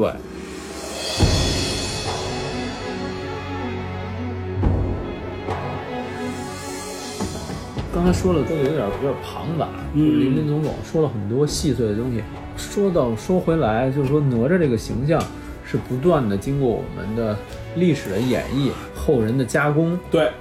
不断的重新更新的这么一个形象，但是一直继承下来的有一种所谓的反抗精神，对，反抗，我觉得哪吒有几有几点啊，嗯，反抗这个其实跟孙悟空非常像，反有点抗像有点对吧？它代表的是一种，实际上就是当时所处的那个年代的作者，嗯对吧？他内心的一种表达，无论是来源自于民间，或者源自于自己内心的一种反抗当时的怎么说呢？嗯，是可以说是对社会的这种一些甚甚至他觉得一种压制的一种反抗，嗯对吧？文化上的或者生活上的都有，对。对吧？这个反抗首先是哪吒的一个特点，另外哪吒还有一个特点，其实跟孙悟空也很像，就是他很暴力，对吧？ 孙悟空是怎么来解释暴力的呢？孙悟空解释暴力是因为他是个猴子，他不是人，所以他这个猴子他有一种顽劣性在他的内核里边，嗯是因为这个顽这个顽劣性，所以他非常的暴躁，嗯，有些时候他就是不不跟你讲道理，知道吧？这个孙悟空，你想大闹天宫，实际上就是也是一个闹的这么一个，我知天高地厚，啊对吧？它是这么这么一个元素。哪吒这里跟他很像，但哪吒是一个人来的，他自己所拥有的这个啊，这个暴力的这个形象就有多种解释了。在这部影片里边的解释啊，我觉得他用了一种方式，不就是说嘛，就是叫什么魔丸，对吧？这个魔丸附体导致了他这个性格的乖张，性格的这种暴力，暴力叛逆，甚至是对对嗯吧？我们这里边简单说一说啊，关于这个暴力和叛逆，我觉得其实也有的说，哎，我们可以聊聊这个暴力和叛逆啊。说说首先，你看他的年龄啊，嗯哪吒应该算是在影片里介绍他三岁，三岁，两三岁左右吧。嗯，实际上，我们人啊，对于这个叛逆性格，人在两三岁左右的时候是有一个叛逆期的。哦，不仅仅是青春期是叛逆，人有两个叛逆期，一个是这个两三岁左右、三四岁的时候有一个叛逆期，还是婴幼儿的时候；另外一个就是我们到了这个啊十几岁、十来岁青春期的那个叛逆期，两个叛逆期。这个首先这个三三四岁、两三岁的时候，这个叛逆期啊，正好是哪吒这个年龄。哦，我一看他说这个年龄，我我想我联想到这一点啊，三岁定八十，呃，也不是定八十吧，也就是说，这个时候往往如果我们大家就是如果自己啊，在有过生育的这个经验的话，嗯会了解到，就是随着这个孩子在你身边的成长啊，两三岁左右，他已经可以跟你做很多互动，有能说话，对开始说话，对世界有很多了解的时候啊，他这个时候表现出有一种呃违抗，不愿意直接听从这个父母的这个引导教诲的这种性格，开始展现出来。就是他有自我意识，这个时候自我意识，这个时候他实际上主要是什么呢？就是他之前因为父母给他灌输的一些信息，原来他都是直接直接的被动接受。嗯，慢慢慢慢的，他开始有自我的一些意识，形成一些对这个社会的认知的不同角度的不同的时候，这个时候实际上是一种自我性格的体现。啊，他希望用自己的方式去理解这个社会，理解这个世界。当这个时候，父母对他的这个教育啊，或者说是引导不够恰当，或者说你不能理解它的时候，就往往就变成了一种强制。这种强制导致它的这种逆反的状态会更强烈，哦，对吧？我们说青春期的这个逆反的时候啊，你看他变身之后那个年龄，哎，就是青春期这个逆反年龄，所以他这两个年龄段都对应了这个逆反的这个年龄段。嗯，青春期的这个这个逆反实际上是什么呢？也是就是他接触社会、接触学习、接触社会更多了以后。他在这个时候，随着自己的身体发育的这个变化、激素的不同，嗯，性成熟之类的这些原因，再加上他在认知上面的一些累积，他也开始对对他的，比如说无论是学校、家庭的一些传统的教育教化，嗯，开始有一种啊反感、嗯反感和不妥协。他又要用自己的认知，哎，来建立自己的一些性格。嗯，这个时候也同样，如果对他的引导不够恰当，无论说是领导，如果这时候还不能有领导，无论说是老师还是家长，嗯，就容易感觉这个孩子怎么样逆反。你孩子那么不听话，但是说实话啊，逆反这个心理现在已经不是特别主流的一种提法了。为什么？因为反过来说，之所以所谓的逆反，是因为对应的就是教化，啊，是一种怎么说呢？对他的强制也好，或者单说方面对他的一种单方面的这种要求，对对吧？我们如果能够更好的来处理这个沟通交流和引导的话，嗯这种逆反不会特别强烈，甚至不会像大家想象中的出现这种啊反抗啊逆反。嗯，你就我，所以说这里边我觉得啊，这个影片里边你看，其实它体现出一个问题，有可能不是他有意为之的，但它这里体现出一个问题。实际上啊，虽然大家说李靖这个角色在这里边塑造，哎，是一个非常伟大的一个父亲，对吧？包括刚才你也说回报父亲的那种体系，还有他母亲为他做了很多付出，但这里边有几个细节体现出来，实际上父母对他的教育是有很大缺失的。哎，对，他这个逆反啊，我是觉得啊，从这里来看，他的逆反性格真的不是完完全全是他自己内心自发的，是因为环境影响的。他呃更多的是来源于周围的人不理解，一个是周围人不理解啊，这个跟他我这个另外一条就是说我们刚才说的这个暴力这一块，我们先说他逆反性格对父对家庭的逆反。首先，实际上他的父亲长时间不在他的身边陪伴，对，对吧？对我们原来讲节目，我们说那个《千与千寻》说成长的时候，说父亲这个角色在孩子身边，尤其在孩子六岁之前，就是父母对对孩子的影响特别重要。父亲影响的是什么？是规则、秩序，秩序、理性，对吧？对。但是实际上，李靖一直不在身边，他妈妈有的时候都要出去，是什么降妖除魔，是吧？对对对维护治安。但是他父亲，他最后不是说一句吗？我很后悔没跟你一起踢过毽子，是吧？对他想跟他父亲踢毽子，对，这是是用这一句，实际上体现出来，我不是这，我估计不是导演有意为之的，是体现出来父亲在他生生长过程当中的缺位。嗯，因为他父亲是一个官职嘛，嗯他有很多事情要处理，包括过去可能像他这样身份的人啊，带孩子这件事情是母亲来的，哎，是对吧？但他妈妈又是另外一个角色，又也是要参与到这个很多事情来，披盔贯甲，直接就上手的那种，对吧？对所以你看啊，他母亲对这个孩子的这个体现出来的是一种很直接的一种反馈，嗯，就是你要踢毽儿行，我陪你踢，受伤了我也踢。但实际上你看嘛，他更多的时候是被关押在一个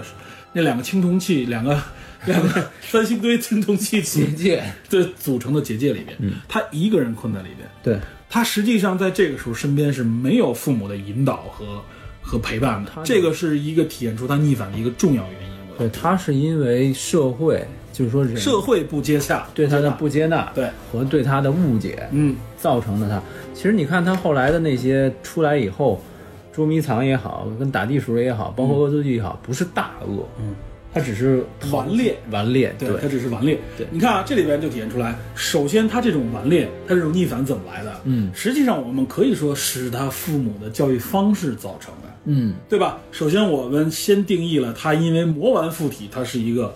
坏孩子，嗯 对，对吧先入为主了，先入为主，然后其次又不陪伴他，给他关到小黑屋里，你看乱糟糟在里边砸东西，对吧？嗯，但是没见他父母跟他在屋里边待过，是吧？都是在野外啊就给他关那儿，都是给他关在那儿，对吧？对而且没法交流，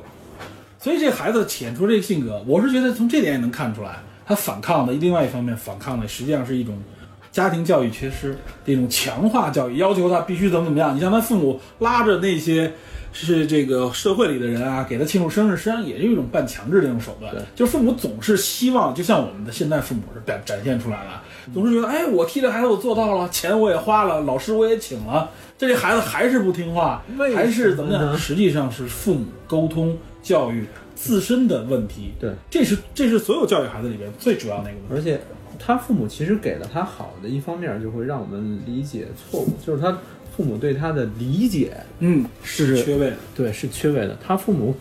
给了他很多爱，这是没错儿，嗯，但是他父母其实内心处也担心他出去闯祸，对，认为对他是有防备。对他，他有防备，对他有偏见是魔王。虽然说一再说在引导他，但实际上更多的时候没有办法，嗯也无之奈何，只能把他关在那里面，实际上，反而是太乙真人充当了一部分对他的一些父权的角色。父权的这这种怎么样关注也好，你想把它放到江山设计图里边，两个人去修炼的时候，也是一种陪伴，相当于是对对吧？但这个陪伴对于父母来说是缺失的，所以所以说从这一点上来看啊，我觉得导演未必是想强调父母的陪伴缺失导致他这个性格乖张、孤僻，或者说是这种逆反，但实际上啊，呃。尤其是这个导演希望能够建立一种什么呢？父母对他的付出来感动他，对吧？嗯这个是导演一直有的情绪吧？对但这个付出和感动之间的这个关联，我觉得太生硬了，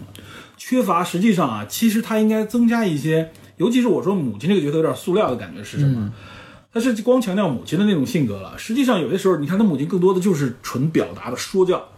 一种直接反馈，他缺乏，比如说和他孩子的一种，比如说能展现出孩子童趣的一面。因为这孩子为什么到最后突然转变，说我感谢你们，他应该跟父母之间有这种互动才好。他是一种，他母亲给他的引导更多的是说来解劝，嗯，来来为他开拓是对，我呃开脱和解决，我觉得父他母亲有点虎妈的那种感 觉，缺少了一种，我觉得啊，影片里边应该有一部分陪伴，嗯搞出一些其实是家庭之间小，只是父母和孩子之间的一些互动会更好一点。他这里体现了就一个提现嘛，对他这里就是说，他母亲想更多的陪伴他，但是因为时间，因为对，也缺失，也缺失。嗯，但是哪吒自始至终缺乏一个正面的引导。嗯这个引导本来太乙真人应该出现，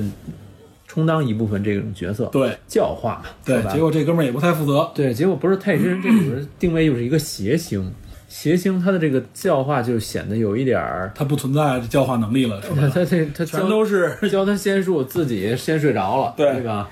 所以可能会让我们觉得，在这个层面上少了一些，但是实际上这种意义上也能意识到，哪吒其实是缺乏这种意义他上的一直在正面的渴求这方面对的正面的，他渴望被人接纳，对他可怕被人承认，所以人家跟他说说要来给他庆生的时候，他最开始哎呀这说误解了他什么，发现他父亲说是海燕莎做的这件事情的时候，他说切切他们才知道，门儿一关以后，立马他就开始兴奋，对，实际上他感觉受到的是别别人理解的出这种，对对他非常需要这个啊，对，非 常说到这一点，就是说他的你刚才所说的，他有一种暴力的感觉，嗯，一种宣泄，对吧？愤怒，他经常用一种暴力的手段对待周边。他除了叛逆以外，就是这孩子，比如叛逆，但他不会伤害别的。嗯，他的能力小的时候倒也还好，他叛逆还能力特别大，所以他被关押起来嘛，对吧？他的这个暴力倾向，我觉得啊，其实也有的说。嗯嗯嗯，他这个暴力倾向，你说说我听听他这个暴力倾向。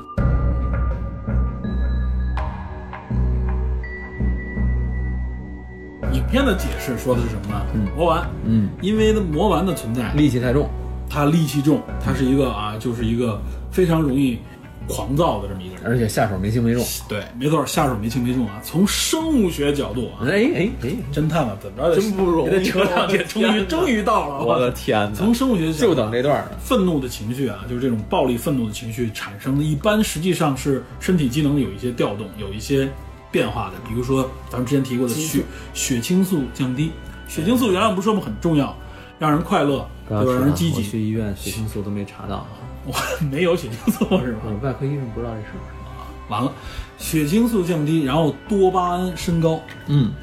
还有一个非常重要的去甲肾上腺素提高。去甲肾腺素素就是说白了，就是是我们平常理解的肾上腺素一提高，瞳孔一放大，这人就情绪比较的激动，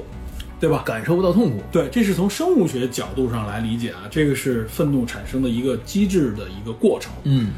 但当然，我不能说啊，是因为这些机制造成他愤怒的。他如何产生这个机制，还有一些深层意义啊。从认知心理学的角度来说啊，愤怒它的产生过程实际上其实很简单。我们一般我们为什么会愤怒啊？嗯，是我们受到了侵犯、危害或者不公平的对待，对，对吧？我们才会就是也就是这种外部刺激导致我们会从这种刺激变成一种对外部威胁的认知。我们要加强这种警这种警觉的时候，这个时候，哎，就像我们刚才说的，生物学角度上，肾上腺素、多巴胺产生，然后这个时候，它开始产生一种情绪来调动自己的机体，产生暴力，那是什么呢？这就是愤怒，嗯，就是暴力产生这么这么一个过程，这是从认知心理学的角度上来讲，是这样的一个过程。影片里面侵犯少，但是它始终处在一个被不不公平待遇的这种对待状态，误解，无论是父母，也是更更多的是他就是这个村子里边，或者说这个陈塘关的这些百姓们，嗯，对他就是排斥。那些小孩们，对吧？连那些天真的小孩们对他都有敌意，除了其中只有一个小女孩被他救的那个小女孩对他没有长戒大心，没长大，因为对他没有戒心，嗯，对吧？这个就是一个暴力的这个产生的这么一个原理啊。嗯，但是实际上对暴力产生，人们不满足于这种认知。自古以来，人们就想研究，哎，是不是有一些有暴力人、有暴力倾向啊？这是不是经常说有些罪犯也好怎么样，有些人有暴力倾向。我们认识人当中也有些人可能脾气火爆，对吧？他可能反应比别人更强烈，甚至有的时候有些人就是有点没像你说的没轻没重，有的甚至有些罪犯，我们印象当中他也是好像从小是这么顽劣，失控，失控。为什么？人们就想，这个是不是有一些遗传学方面的原因？嗯，有一些就说他为什么这有些人天生就这么暴力啊？他为什么会成为一个很很恐怖的人啊？一开始，这个人们认为啊，就是当人们发现遗传信息的时候，不是有 X 染色体和 Y 染色体吗、x Y 染色体融合在一起的，这个就是男性，因为含有一个 Y 染色体的这么一个基因链，这个传递的这么一个性染色体。但是实际上啊，在这个人们所带有的啊，婴儿所带有的这个性染色体里边，有一种组合叫 XYY，就是两个 Y。我就说白了啊，这个叫做什么呢？叫做超雄综合症，原来曾经叫做超雄综合症。雌性激素不是雄性激素分泌太过了，呃，它倒不是雄性激素，是因为 Y 染色体它有两条。嗯，然后呢，这种新生儿的比例其实并不低，它在五百分之一到一千分之一之左右，也就是千分之一到二左右的比例里边是有这种超雄综合症。曾经人们认为啊，认为医学界认为这个是可能会这些人超雄综合症的人他有暴力倾向的原因，嗯，有犯罪的这个更高的犯罪率。但通过很长一段时间的这个调查，后来发现啊，嗯，实际之间没有相关性。超雄综合症，也就是说有两条外外染色体的啊，它并没有增加这些人的暴力倾向。最后调查实际上没有，然后这些人实际上他展现出来就是说可能身材更高大、更魁梧，知道吧？往往容易给人感觉这样的人超雄综合症、雄性激素像你说的可能更旺盛一点，嗯，给人感觉这些人好像更恐怖、更容易暴力一些。但最后发现啊，并没有这样的可能。然后这个时候，大家就更往更深层次的研究，是不是还有别的原因？尤其是当基因的发现，大家觉得是不是有基因的因素在其中？呃，上个世纪九十年代，呃，荷兰有一有一群女性曾经做过这样一个倡导过这样一个调查，就是因为她们经常受到家庭暴力的影响，嗯，这些女性组合组这个组成一个群体，她们觉得她们怀疑这些男人对她们实施暴力，这些男人可能在基因上面有和别人有什么不同，结果后来大家就配合调查，一直到两千年初的时候，不断的有这个在基因筛选方面的一些调查研究，发现有一个基因可能和暴力关系有关，啊，真有基因，有一个基因是叫 MAOA 这么一个基因，认为这个基因和暴力相关，嗯，甚至管它叫暴力基因。就是这个 MAOA 基因的这个变异，它会影响刚才说的血清素，包括一些其他信息素的一些传递和产生，知道吧？所以大家认为这个可能是产生暴力，而且调查在很多罪犯身上，它的这个浓度，这不这个这个变异的这个程度会比普通人高，嗯，有的时候会高出几倍，就是说，往往在一些罪犯身体上发现了这个基因。但是随着大家不断的对心理学认知、社会学认知和科学的认知啊，大家后来发现啊，不能直接把 MAOA 基因和暴力直接画上等号，知道吧？它还真不是一个直接的，不是这样一个直接的暴力倾向啊。为什么会发现说大家不不支持啊？就是发现其实这个比例在白种人身上啊，首先在白种人身上，它的比例在百分之三十到四十，然后发现毛利人嗯澳洲的毛利人身上，碰鼻子那个，百分之五十。哎，他说，哎，这挺符合我们的这个调查嘛嗯，毛利人应该比较也凶悍，对吧？但实际上，在汉族人身上，嗯百分之七十七的汉族人 都有这个基因变异。人说这不太，这哦跟我们一开始调查不太。我们自古以来文明礼仪汉族人应该是最怂的，或者说不能说怂吧，或者说我们是最和平的一个民族，没有谁也没说战斗民族是我们汉族，嗯，对吧？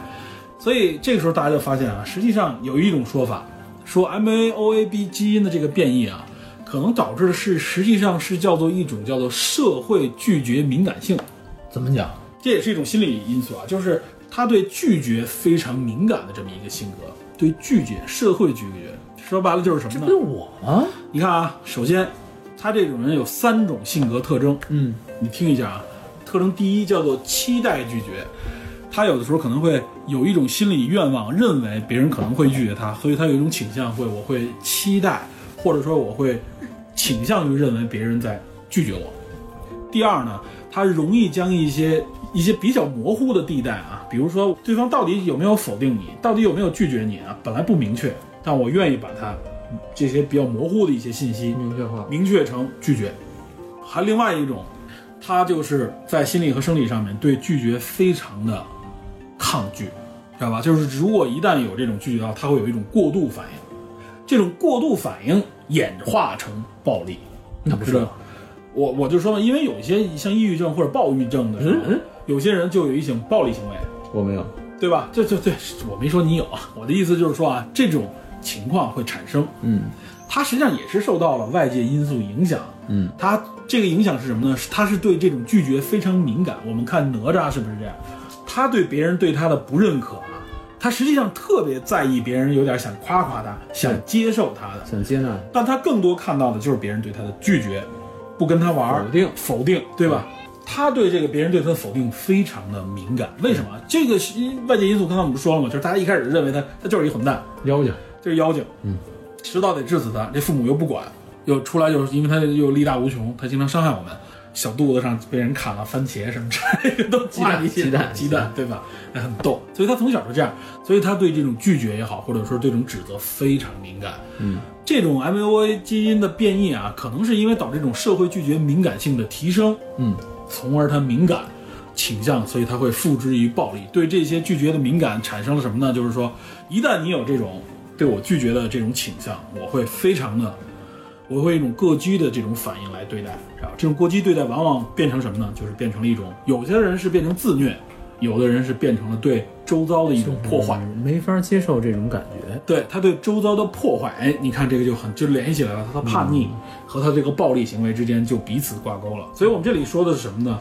实际上，我们对这些人啊，我们说是心理上有疾病也好，或者说是有有这种变异的人来来说也好啊，我们对他的认知实际上更多是因为我们的认知偏差。比如我跟你说，我暗示你说，哎，这个人有这 MOA 基因变异啊，嗯他可对这什么特敏感的时候，嗯，你反而对待他的时候那种状态会变得更怪异，对吗？我们心里因为这个预期，对吧那？就是多了一个心理防御。哎，对，你的心理防御会反映到他那儿，对变成了一种大家非常彼此隔绝的这么一种态度，嗯嗯，对吧？另外说这个，说为什么就解释说，那汉族人不是百分之七十七都有这个吗？那凭什么我们没有产生暴力啊？说这种基因还产生另外一种诉求，它倾向啊，它倾向于集体主义。哎哎哎哎，因为他经常觉得社会集体对他的不认可和拒绝，嗯所以他更倾向于我们连成一个大的联盟，彼此认可。我背靠一个彼此认可的集体性群体，对我有一种集体性的这种诉求，倾向于集体主义。我从集体当中能获得存在感，你看看是不是很像我们国人的一些性格？我啊们我们其实彼此之间有很大的这种怀疑隔阂，而且尤其尤其对很多你看我们对社会的一些所谓闲言碎语非常敏感，但我们又特别愿意把自己背靠一个集体之中，融入到这个集体角色当中，不把自己突出出你来。指责我就是指责这个集体，哎，对对对，实际上，哎你看不起我就是看不起中国人。哎呦，哎，联系上了，哎呦，我在，所以，所以，哎，冷静，冷静，冷静。所以你看，我们现在就是就处在一个这样的一个状态上。从生物学角度上，我们也能说得通，对吧？实际上，你看有些人，我们为什么说有些人的性格，我们认为他更豁达，这种人往往更独立，就是他无所谓你认不认可我，我无所谓你，我不需要你承认我，或者说你拒绝我，我也不在意。别人说你，我不是特别在意。这事儿我觉得嗯啊，就是说我们如果从基因的角度讲，啊有没有这种现象？能能就对，有这种现象，但他不是绝对啊，对绝对对不是。，他从基因角度讲也能说得通，但是考虑到具体事例还是具体的案例具体分析。对，具体案例具体分析。但是我们是说，实际上这里很简单，我们就从心理的角度来理解。嗯，就是一，我们对所谓的拒绝，或者说是对所谓的有可能潜在的歧视，我们应该采取一种什么样的态度？原来我们就说过，对吧？待会儿咱们聊一聊这个关于成见的问题。对，嗯就是说这个时候就就是指明了我们的态度，实际上我们自己的认知和态度，嗯，决定了我们该如何处事，对吧？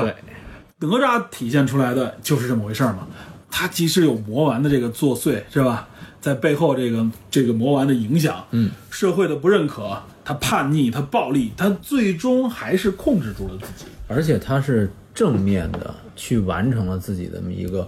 使命对抗命运。对使命嘛，对，对吧？他最后走到了一个怎么我们说大团圆结局，所谓的嗯啊，实际上是因为靠他自己，所谓的什么我命由我不由天。虽然我觉得这话说的有点儿有点儿太有太点直有点了网文儿啊对，太网文太直了。但是我是觉得它体现出来就是什么呢？就是我的性格也好，你给我定义了，嗯，我的遗传基因也好，你也给我定义了，但我仍然实际上是可以控制我自己的。对，所对以吧？基因并不是只要决你定所有。对，只要你接触了一些信息教育，你理正确的去理解的时候，嗯你是可以通过这些理解，比如他对父亲、对母亲的爱的理解，嗯对吧？对弱者的理解，包括通过朋友敖丙之间跟他的互动。嗯你看他敖丙第一个，他说你是第一个陪我玩的人，唯一的朋友。，对，你是我唯一的朋友，就说明什么？也说明了一方面，父母就没陪他玩过。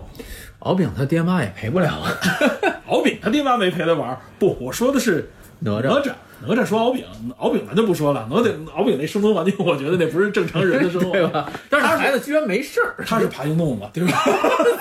对吧？这跟人不一样嘛。你怎么能这么说、 啊？不，我是这个是吧？这我只能我只能这么极大成者，不要这么说。我只能这么说啊。我的意思就是说，你看啊，哪吒实际上体现出来的就是，你有背景，你因为群体，你因为基因，你因为家庭背景，我们都不能，我甚至因为你以前做过的事情，我们都不能给这个人下一个定义，他是好人、坏人，对他是一个会影响这个社会的人，这个很难啊。对啊，这真的很难。但是我的意思就是说，实际上只要自己想去改变的，你就应该可以去改哎变，，这拔高的可以啊。对吧？这个很重要嘛。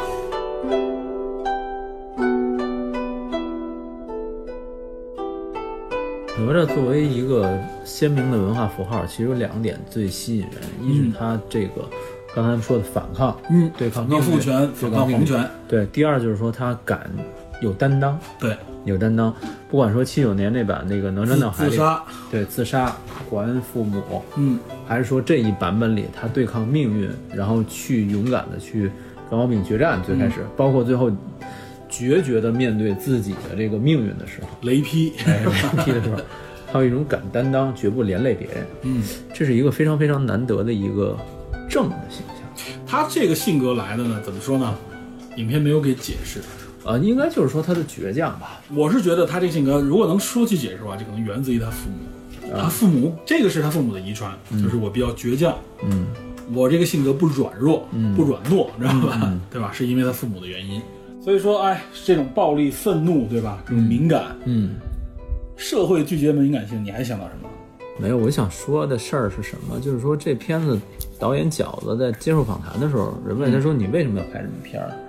他说：“我就想让大家有一种就是打破成见，然后改变思维的这么一个一个思维模式、思维固化的这么一对种，其实想看法很多电影，嗯，不仅是动画电影，很多电影里边都有这种啊，一个弱势的，或者说是一个怎么说呢，被大家充满偏见的一个角色，嗯，然后呢，最后可能反而救了这个群体的这种对内容，对吧？这是个经典桥段。对我其实从这个片儿这个角度，我感触这个点不深，但是他说这句话我挺认同的，嗯，因为这个很长一段时间，在中文互联网体系下，人与人之间的理性讨论很少。变得非常非常难，而且越来越难，哎，对，没错，这是一个，尤其是最近这段时间越来越严重的一个。越来越严重。我现在能想起来，我跟别人有效而又有质量的讨论，是我几年前在知乎上面讨论《美队三内战》剧情和那漫画的区别的时候，嗯，那个人我们俩全程没有任何的激烈的争吵，全都是这种理性的讨论，表述观点，哎，然后各说各的这种理由，嗯是这种相对，但同时又没有这种激烈情绪的。嗯，但我发现，在很多时候，包括前一阵子跟跟那谁聊的时候也是，就是说两三句的时候，你会发现对方产生给你投射出来非常大的这种敌对的这种心理，和认为你在给他如何如何的这么一种嗯关系。之前梁欢就做恶毒梁欢秀那梁欢，他曾经在他的微博上面很长一段时间，以一种戏谑的、搞笑的，甚至是温和的、正面的方式，不带任何褒贬的方式去针对所有的对他的质疑、对他的什么什么东西来做一个良好的互动和回馈嗯，啊、良好可能不不一定，但是说起码是善意的。理性的，理性的。但是后来我发现，就是恶毒连环秀都被禁掉了。嗯就是很多事情我们好好说话，理性讨论变得越来越难。就像这个族这群人，这个城市里面的这群人对待哪吒的态度啊，对不问没有任何事实依据，或者说不给他改变，或者说给他解释的空间。对，就大家喊口号非常容易。然后我的口号就是我观点，完全不管这个东西有没有依据。呃，昨天有一人发了一微博，说说现在这个像这些互联网大 V，很多的大 V 都是变得越来越暴躁、戾气。嗯啊，说了几个人物。你想想，当年老罗是一个挺挺玩小幽默的那么一个胖子，然后现在也变得越来越暴躁极端，暴罗了，现在然后直接就开骂。对，动辄就是开骂。然后很多人都是现在没有时间、没有精力去跟你理性讨论，都是变得越来越暴躁。为什么？觉得整个中国互联网环境，以微博为代表的中文互联网环境，变得越来越难以理性讨论。很多时候就是大家在揣测你的动机，大家在认为你在代表某种观点，你在在给站队是吧哎，对，你是你是站在哪个方向，你给谁在洗，嗯，对吧？就在站队嘛。哎，对，然后你要么就是你给哪个哪个人设洗，要么你你代表谁谁谁利益，唯独这个人代表的不能是他自己的观点。他只要说出某一句话，要么就是你是五毛，要么你找你找你美美美爹去，对吧？要么你是狗，要么你是驴，要么你是动物，唯独他就不是人。这种时候我怎么能跟一个人？我说白了，我在互联网这个条件下、这个环境下，我怎么样能获取我想要的知识，很难了，嗯，很难很难了。我前一阵子上汽那件事情，到现在还有人天天在这儿，前两天我的我的我们朋友圈里，前两天在侦探社群里边啊，为这也讨论，当时就就是后来那个谁，孔老师在里边给人说了好多，嗯因为他在美国有生活经历嘛，他谈了，对吧？包括像上期这个角色，他本人嗯在美国那边，他为华人社区、嗯为华裔的人做了很多表率的事情，做了很多事情，说这些东西大家都不了解，然后上来就影片还没我我的观点就是这片子片子还出没来，出来呢，你怎么就给人定义上来成就已这个反经扣嗯歧视帽子，你我说你辱华了，对啊，这个而且在漫威的漫画这个体系里边啊，也是漫画它就是那个时代的一个体现。哎，对，而且多少角色在新的漫威 MCU 的电影里边，完完全全变成另外一个哎，内容和感觉，对吧？他们不，他他不需要之前这个所谓角色定义的包袱，是说啊，这个人原来是一个打击这个，比如说他可能就是白人至上，或者说对打黑人的，那他在这在这里边仍然我要推崇强化他这个概念吗？而且他又是一个反派角色，难道我还要怎么怎么样吗？对，就是我反派 说话我都不能骂人了吗？就是充满很多逻辑谬误。我我们很多时候就用一些老理儿来代替我们的逻辑，什么非我族类，其心必异啊对啊对吧？然后你展现出来这种理解不能的一种状态，对你，你怎么怎么着，你就是在给谁谁谁洗，你就是在在代表某种某种利益。其实我觉得这这里边也体现出来一种，就是当我们接受和我内心观点不同的时候，甚至是截然相反的观截然点。嗯相反的观点的时候，我们愿意，我我在群里边也说过，就是人都有一种冲动，或嗯者说一种愿望是什么呢？嗯，就是我将任何事物简单的归因，对我把它归到一个非常简单的地步。就像我们小时候总问这个电影里边谁是坏人，谁是好人。对当我知道坏人好人，我很好分辨这个影片里边的逻辑关系，不然我看不懂，因为很多角色更复杂嘛。嗯，但是现在这个社会就像这个更现代、更复杂的电影，嗯，英雄电影很简单，是有善恶之分的，但现在其实他把很多恶人是为什么坏，对吧？英雄有哪些这个自己的自身的问题都给你表达出来。嗯，那么社会就更是如此，大家的观点很有可能是完全不同的，对，对吧？这个这个有一个心理学的理念叫运轮效应，运轮，运轮效应、就是光运的运，嗯运轮效应就是说一个人，你对他形成一种好或者坏的这种认知以后，很难改了。哎，对，以他的这个好坏为基准推推断他其他所有方面，形成一种以偏概全的认知。就是他所有的行为都是为了完成这件坏事儿，哎，或者说这个人好就彻底好，或者人这个人坏就彻底坏。虽然我们嘴上说说一个人人无完人，这个人再好也有坏方面，再坏也有好方面什么什么，但是很多时候我们寻找某种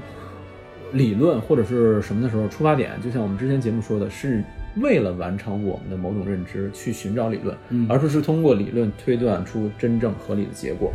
而且尤其是你会发现，啊当一个人被画上坏人的标签，或者认为这人做了恶的时候，嗯，这个很难再摘除了。哎，这个这做了多，你再做多少好事儿，你弥补不了，知对道吧？对你你像哪吒就是啊，因为有这个魔丸的存在，对让他做做的所有事情这都是个坏事这个，我闺女看那个版的时候，还有咱们那个二部有人跟我说的时候，就是有一个小小的细节，就是哪吒其实心还是很善的。嗯他在追那个海夜叉，嗯卷卷着那个小孩的时候，嗯他曾经想用控火术，嗯然后他看见那个小女孩在那个水中，因为海夜叉水遁嘛，嗯水他把火灭掉了。嗯，对，这个很小的细节证明他的内心他是其实没有那种啊，我为了完成怎么样，我就胡来，没有失控的，哎不择手段，没有。他之前是没意识到，但是他意识到的时候，他是有收敛的。对，这个这个就是我们一之前一直想聊的，就是说成见、嗯刻板印象、刻板成见，这个到底是怎么回事儿？这个好像说最早的时候比较形成系统的是二二年有一个学者叫沃尔特·里普曼，嗯在本书里边叫《公众舆论》这本书里提出了一个刻板成见的理论。他认为这个刻板成见是人们对特定事物所持有的固定化、简单化的观念和印象。嗯伴随着价值的和好恶的感情。他认为这个刻板印象这个功能分正向和分负向两方面。嗯负向功能就是说，利布曼将它称为盲点和规则的敌人，就是咱们之前说的，我说的视而不见。嗯哎，盲点，如果你你没有意识到这个盲点掩盖的某种事实，那么你不能多角度的去看待某一事件或者某一事物的时候，嗯，那你肯定就会形成某种刻板印象，初步的。反复经由很多所谓的新闻或者消息，甚至是信息的叠加，有些时候你会主动的去寻找某一类的信息。嗯，你经过这个东西反复叠加的时候，这个东西就会固化，影响你进一步的认知。啊，前一阵子我们这个微博上几条热议的这种社会事件，对，运动界的是吧？政治社会的政治界的、社会界的，对我们不管说是你在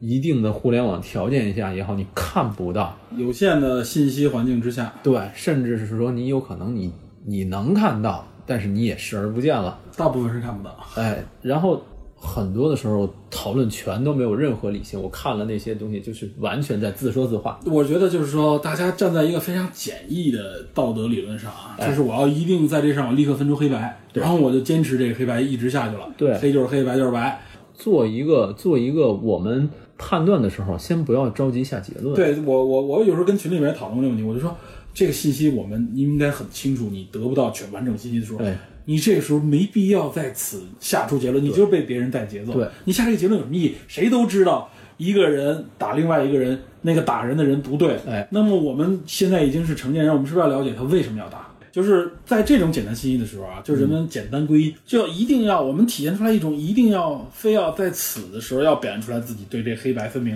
大家在一种非黑即白的里边来回来去的翻转，对在这种状态的时候，我觉得啊，更多的时候就是大家放松一下心态，缓一缓，不急于表达观点。对，对吧时间长了形成两种心理，第一种吃瓜群众，嗯，第二种就是什么？我上来以后批判批判，站队哎，站队，站队完了以后，这事儿反转了，那好，我就蹦到那边证明我自己永远正确。嗯，这种两种心态全都扭曲了。这两种心态长时间存在的话，尤其是我现在只说微博啊，微博暴露这事件，微博形成一种娱乐化的心态，娱乐化，只有娱乐泛娱，只有娱乐能谈，现在几乎是。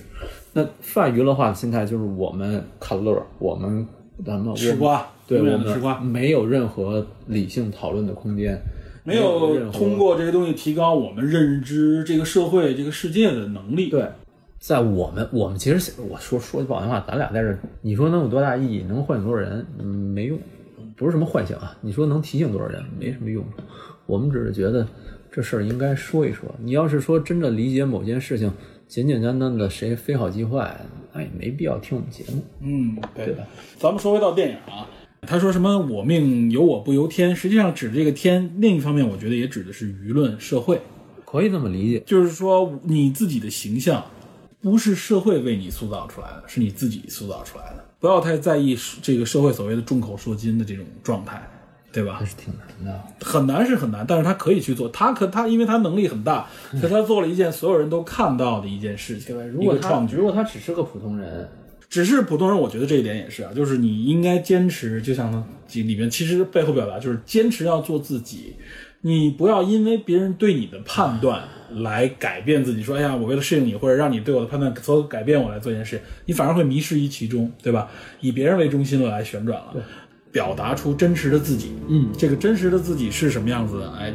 别人才能够才能给你一种在这个基础上的反馈，嗯对吧？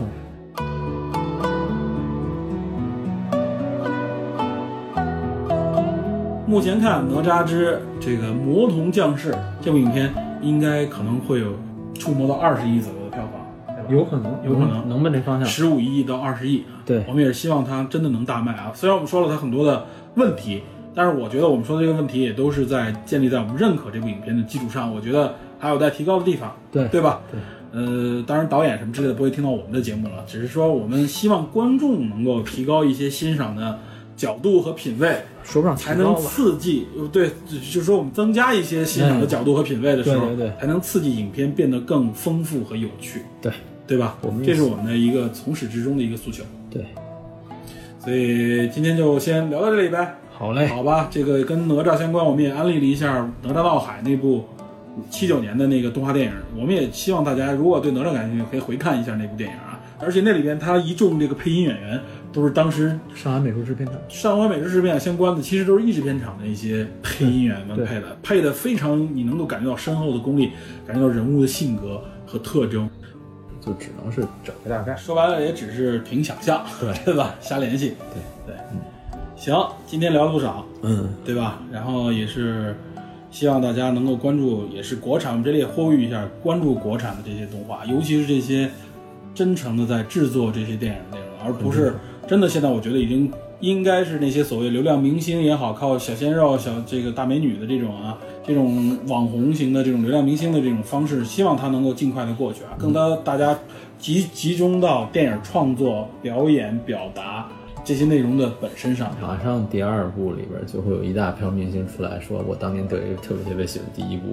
这部电所影，以我要参与到这一里定安排里，我有配个音啊，我当个角，哎色，估计有可能，对绝对会有的，有可能，对，影影响影响力这么大，呃再加上明星加持，肯定也会增加它的会这有嗯个票房预期。但是我希望就是说，能够继续秉持一里边这种啊，就是能看到这种坚忍的，而且突破的这种拍就摄希方望式。对，希望他在不缺钱的情况下，能够更多的去呃完成好的这种故事的打磨，因为对特效因没错，因为是这样啊，就确实有一种情况叫逆境里的创作啊，对逆境里创作出来的东西确实更有味道。那么到顺境当中能不能够继续保持，这就是一从一个呃异军突起的一个一个人物变成一个真正顶级的一个，比如说他导演或怎么样，我们也希望饺子可以能够成长到这个。这个层面上来啊，就是我不仅仅是因为我可以有这种异军突起的自我作品出来，嗯，有更大的容量、有更大的内容的合作的时候，我仍然可以把持，对吧？对我们预祝饺子能够在这方面啊有所作为，对吧希？望他能够成功吧。对对对，我觉得真的很不容易，对吧嗯很不容易对，所以咱们今天就聊到这里，好，嗯感谢大家的收听啊，我们也会关注，继续关注国产的这些优秀的内容，嗯，对吧？没错好吧，那我们就下期节目再见。拜拜。